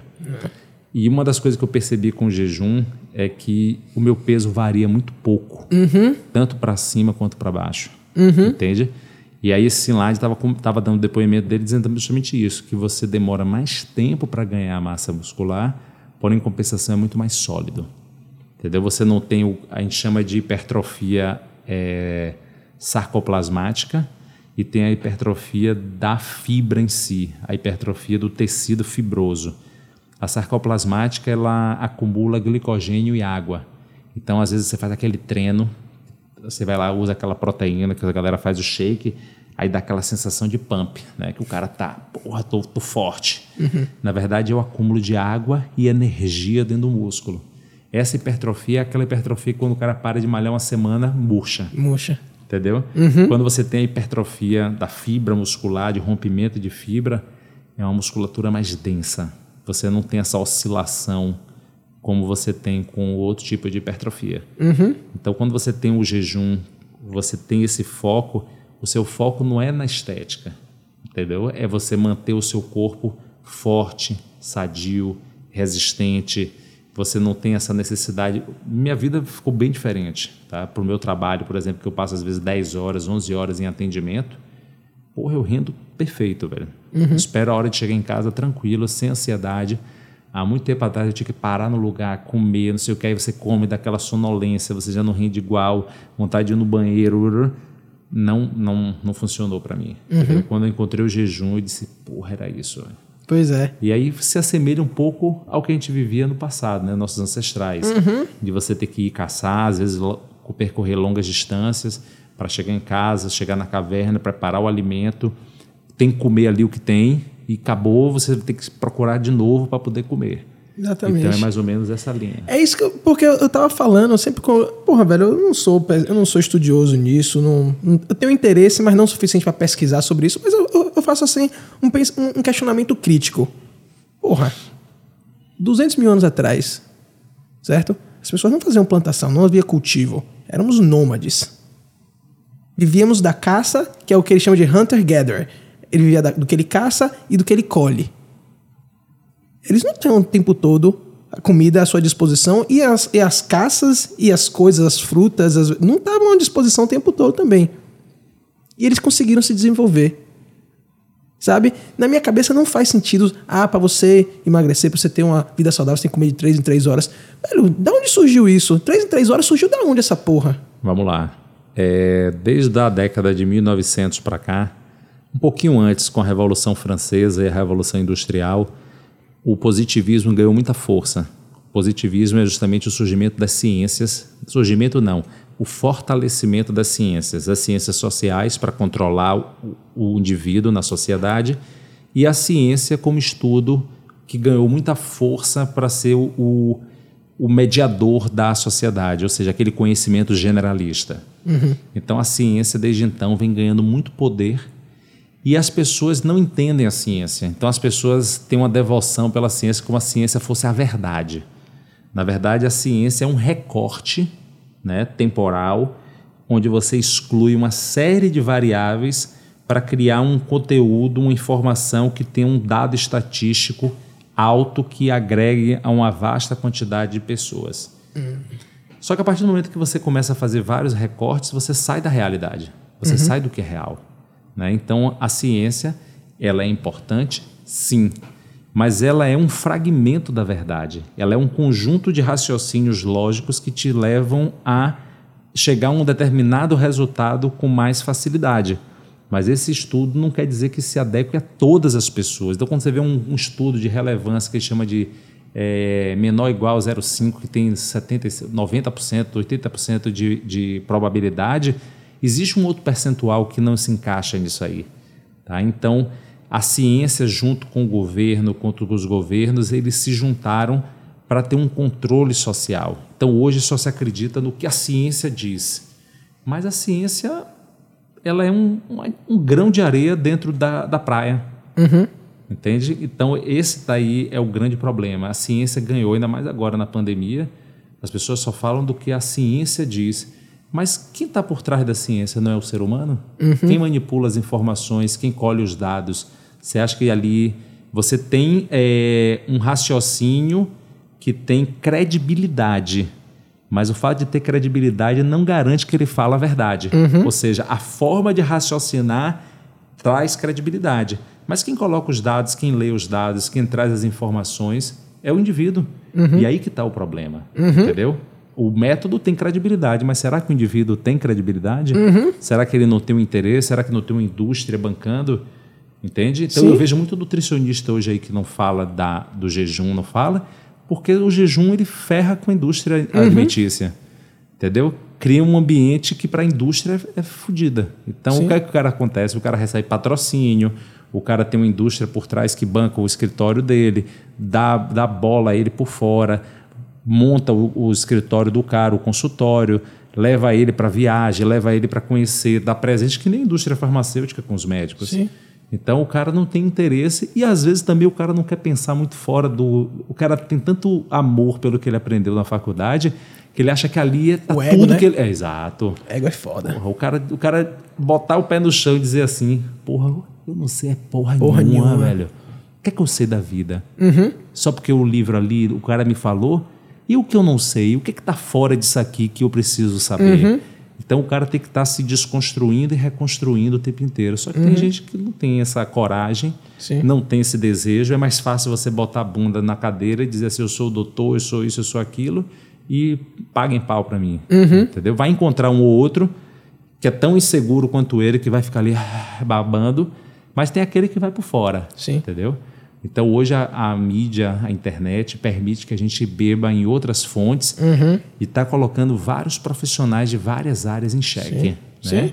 Porque hoje, o cara que for curioso e tiver uma boa internet tiver tempo, o cara faz uma miséria. Sim, velho. com certeza. O cara bota muita gente na parede. Com certeza. Porque o cara vai ter uma gama de informações e se ele tiver o desejo, a curiosidade, ele vai futucar e vai aprender muito. Uhum.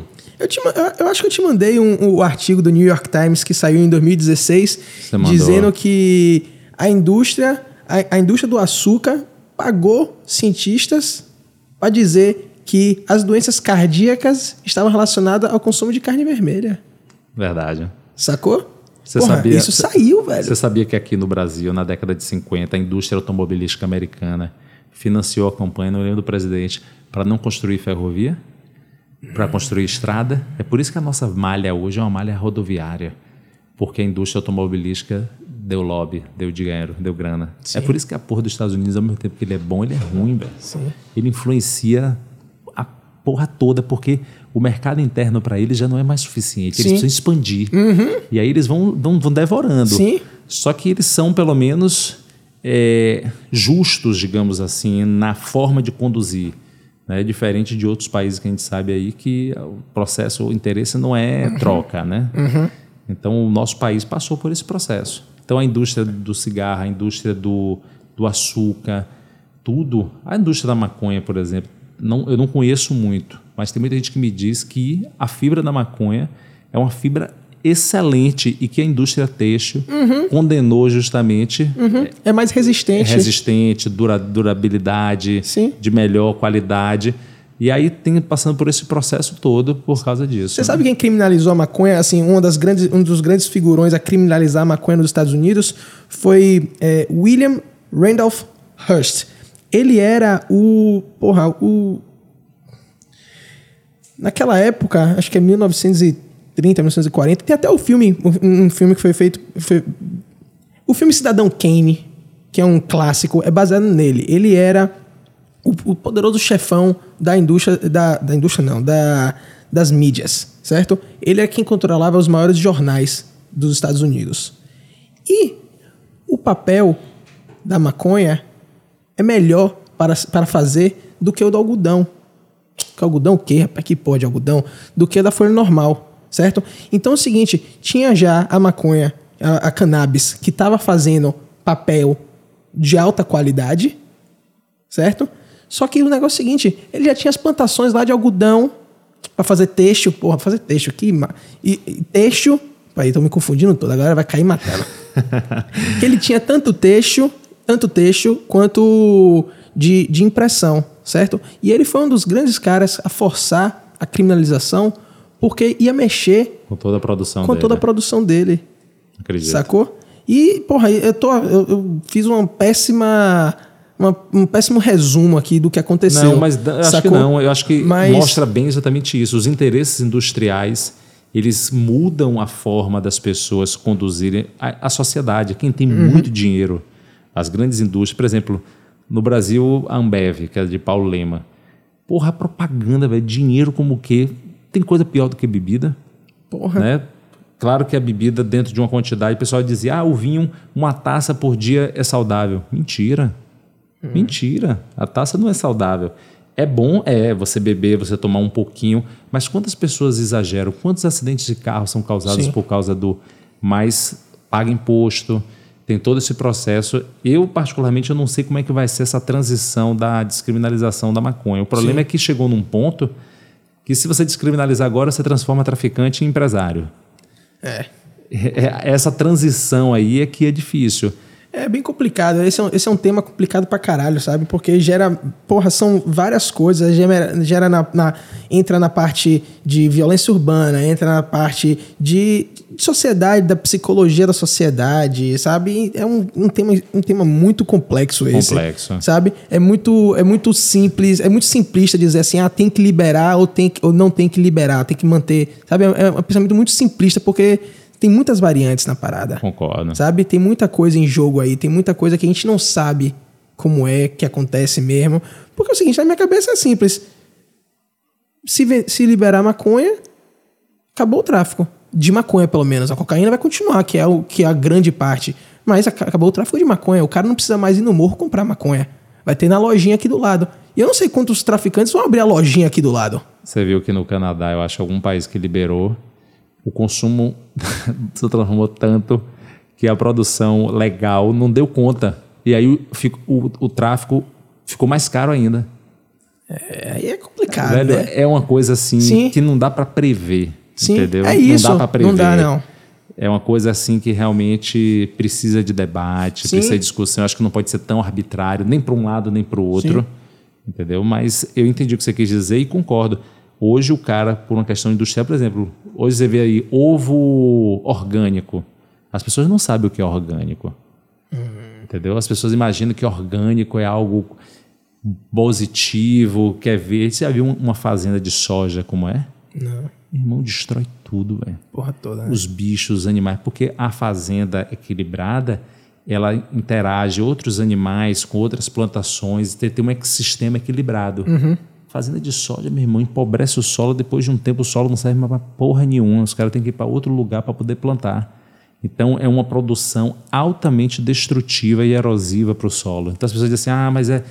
Não mata os animais. Mata de outra forma. Sim. Não mata para ir para mesa. Mata porque o sistema não dá nem para ter vida animal. E mata você no final das contas, né? Que vai comer carne de soja. Você sabe quem é o maior plantador de soja da, da- dos Estados Unidos? Hum. Bill Gates. É mesmo? É.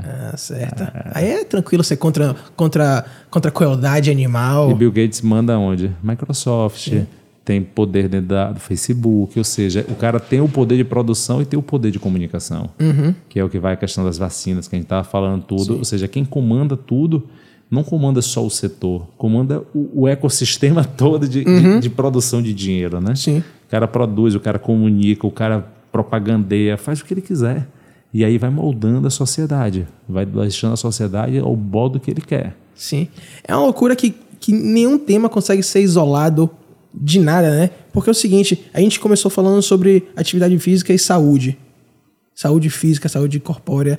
E aí a gente veio para como a, as, as grandes indústrias mexem, interferem, interferem sabe, na, na, na, na, nossa, na nossa forma de, de, de lidar com as coisas. Porque eu pergunto o seguinte, voltando agora assim um pouco para o tech fit ou para, para os treinos funcionais, o que vai acontecer com, essa, com a indústria que faz os equipamentos de, de, de ginástica quando as pessoas pararem de ir para a academia? Mas não vão parar. Não vão parar. Não. Tem um público cativo que não vai parar. Mas o público cativo vai ser pequeno, não? Comparado. Vai, vai ser o público que é hoje. Entendeu? Vai aumentar. Porque, que pareça, um dos temas mais procurados em 2020 foi fisiculturismo.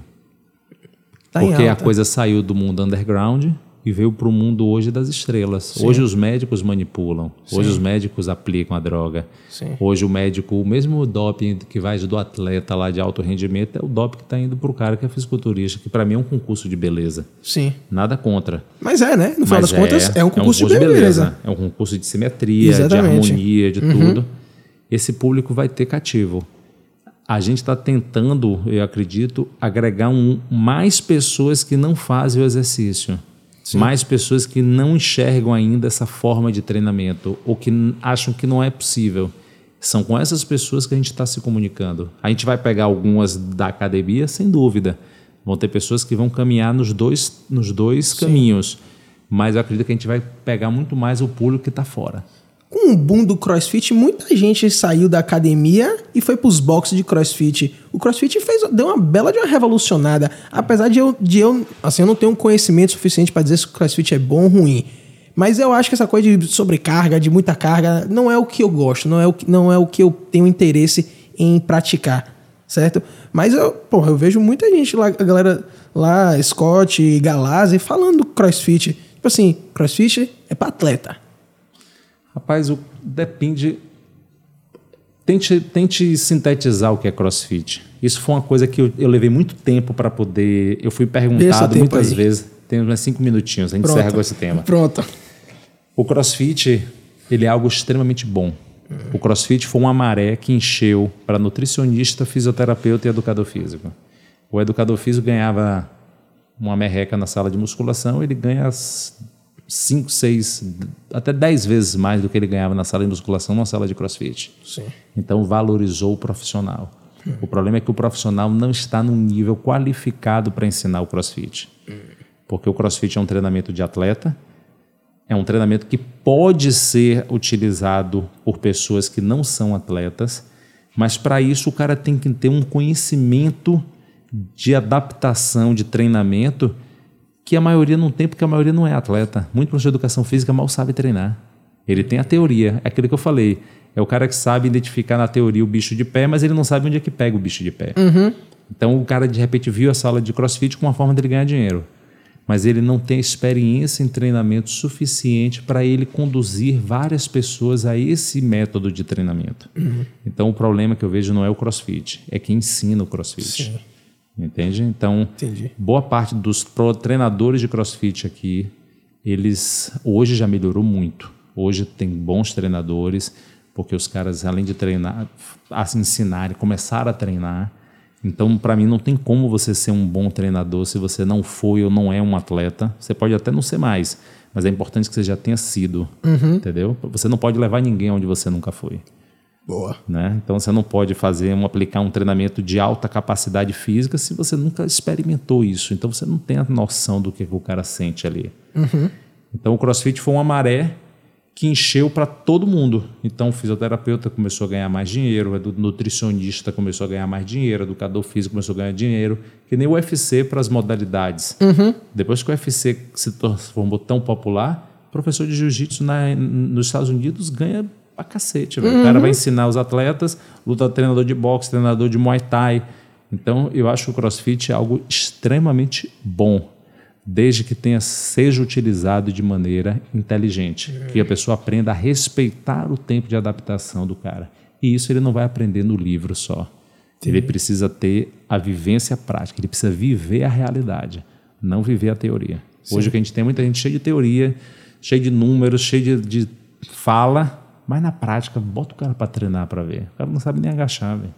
Como é que você vai ensinar um agachamento Sim, se você não sabe agachar? sim. Entendeu? Eu tenho um colega, eu tenho um amigo meu, eu não preciso dizer o nome, o cara ensina agachamento, o cara nunca agachou na academia. E o cara fala de agachamento com a propriedade, cita estudo, cita não sei quem, fulaninho de tal, pesquisa assim, assim, assim. O cara bota uma, uma fala super descolada, mas o cara não agacha, velho. Mas para as pessoas que estão lendo, porra, o cara é fera, velho. E o cara não é, velho. É aquela coisa, o cara aparenta ser, ele não é. Sim. Entendeu? A gente vive esse momento da aparência, aparentar ser. Fulano é mestre, é doutor, não sei o que, perere, tá. E na prática, o que ele já fez? Ah, não, ele só é em laboratório. Porra, beleza. Importante. Mas aí tem um leque aí Sim. de, de, de- Ele precisa ter um contato com alguém da prática para fazer essa fusão. Sim. E os caras não querem ter isso. Os caras querem sempre chegar no pedestal, entendeu? Quer sempre chegar, eu sou o doutor, eu sou isso, eu sou aquilo. Pô, massa. Parabéns. Sim. E é o que a galera do futebol fala, certo? Mas jogou aonde, irmão? Pois é. Jogou aonde? O que é que você já fez? Pois é. Se o Sacou? cara. É isso. A- o, o boleiro de futebol, ele respeita mais o cara que tem a, a vivência, né? a Sim, história. Você, Exatamente. você pega um Renato Gaúcho, por exemplo, não quer dizer que ele seja. Porque às vezes o, o cara que é bom técnico não é o cara que tem teoria. Às vezes é o cara que domina os atletas bem. Uhum. Né? É o cara que tem a, sabe com- comunicar. Sim. Eu tive um cliente que foi um grande chefe de banco. Ele me falou para mim, eu não entendia nada, velho. mas eu conseguia cativar os melhores a trabalharem por, por mim comigo. E ele ganhava prêmios e prêmios de, de, de referência dentro do banco, tudo. É a equipe dele que fazia, porque ele tinha o controle, ele sabia colocar as pessoas para trabalhar, carisma, sabe falar o que o cara quer ouvir, bota o cara e o neguinho botava o cara para receber prêmio, velho. O cara botava para quebrar. É, é isso mesmo. Sabe? Isso, e- isso tem em várias, em, em várias, em várias coisas. Assim, um diretor, por exemplo, que é a minha área, o meu papel é pegar o melhor de todas as áreas, de cada área, para tocar nisso aqui. Mas eu não, eu não faço uma fotografia melhor do que um diretor de fotografia. Eu não faço um cenário melhor do que um set designer. Eu não faço, sabe? E eu que, por exemplo, no filme Steve Jobs, ele fala: Eu sou o maestro, meu irmão. Cada um é estrela do seu próprio instrumento. Eu escolho quem são as estrelas, sacou? Eu pego os melhores que vão fazer coisa que eu não sei fazer, mas pra tocar a minha música, pra dançar a minha dança, sacou? O que eu enxergo. né? o que eu enxergo, sacou? Nem sei como a gente caiu nesse, nesse assunto, mas eu acho que é uma boa forma da gente encerrar o papo. O papo A foi tava massa. no crossfit. Tava no CrossFit, isso mesmo. Mas, é, velho, muito obrigado por ter vindo, velho. Porra, Valeu. acho- vamos, vamos fazer mais vezes. Você tem, Boa, você tem pra mim é um prazer. muita coisa aí que eu quero sugar essa Legal, informação sua. bora, Eu bora. tô sempre ativo no seu Instagram, vendo suas postagens. Obrigado, eu sei disso e fico feliz. Para mim é uma motivação maior para continuar. Ah, com certeza. Às vezes a velho. gente escreve ali, a gente às vezes cria aquela expectativa de várias pessoas, mas quando a gente sabe que pelo menos uma como você Porra. curte, para mim já valeu. Não, com certeza. Eu tava falando isso, eu fiz isso no outro, no outro podcast com amigo meu, que é, que é músico, que é artista. Sabe, a gente, a gente bota a nossa arte toda, a gente bota todo o nosso, nosso conhecimento, toda a nossa paixão numa coisa e não atinge tanto número de pessoas, mas pelo menos a gente sabe que aqueles que atingiram, sabe, e foram tocados ou tiveram, sabe, receberam a mensagem que a gente queria passar, é, é gratificante, sacou? Pra gente. Sem dúvida. E o TACFIT fala muito isso, que você. We are Legion, né? Sim, Você vai pegando aqueles ali pontuais e vai formando a legião, os soldados. Exatamente. Você não consegue pegar várias vezes porque é algo tão profundo Uhum. que precisa de uma meditação, que precisa de, uma, de um decantamento que nem todo mundo está preparado para isso. Mas a exatamente. gente está ali persistindo, querendo trazer mais pessoas porque a gente acredita e sabe que é, que é bom e que dá resultado. Sim, exatamente. Porra, não tem forma melhor de terminar isso. Valeu. Valeu, Joca. Valeu. Valeu, meu velho. Obrigado mesmo. Abração, viu, velho? Abração. Valeu, Prazer. galera.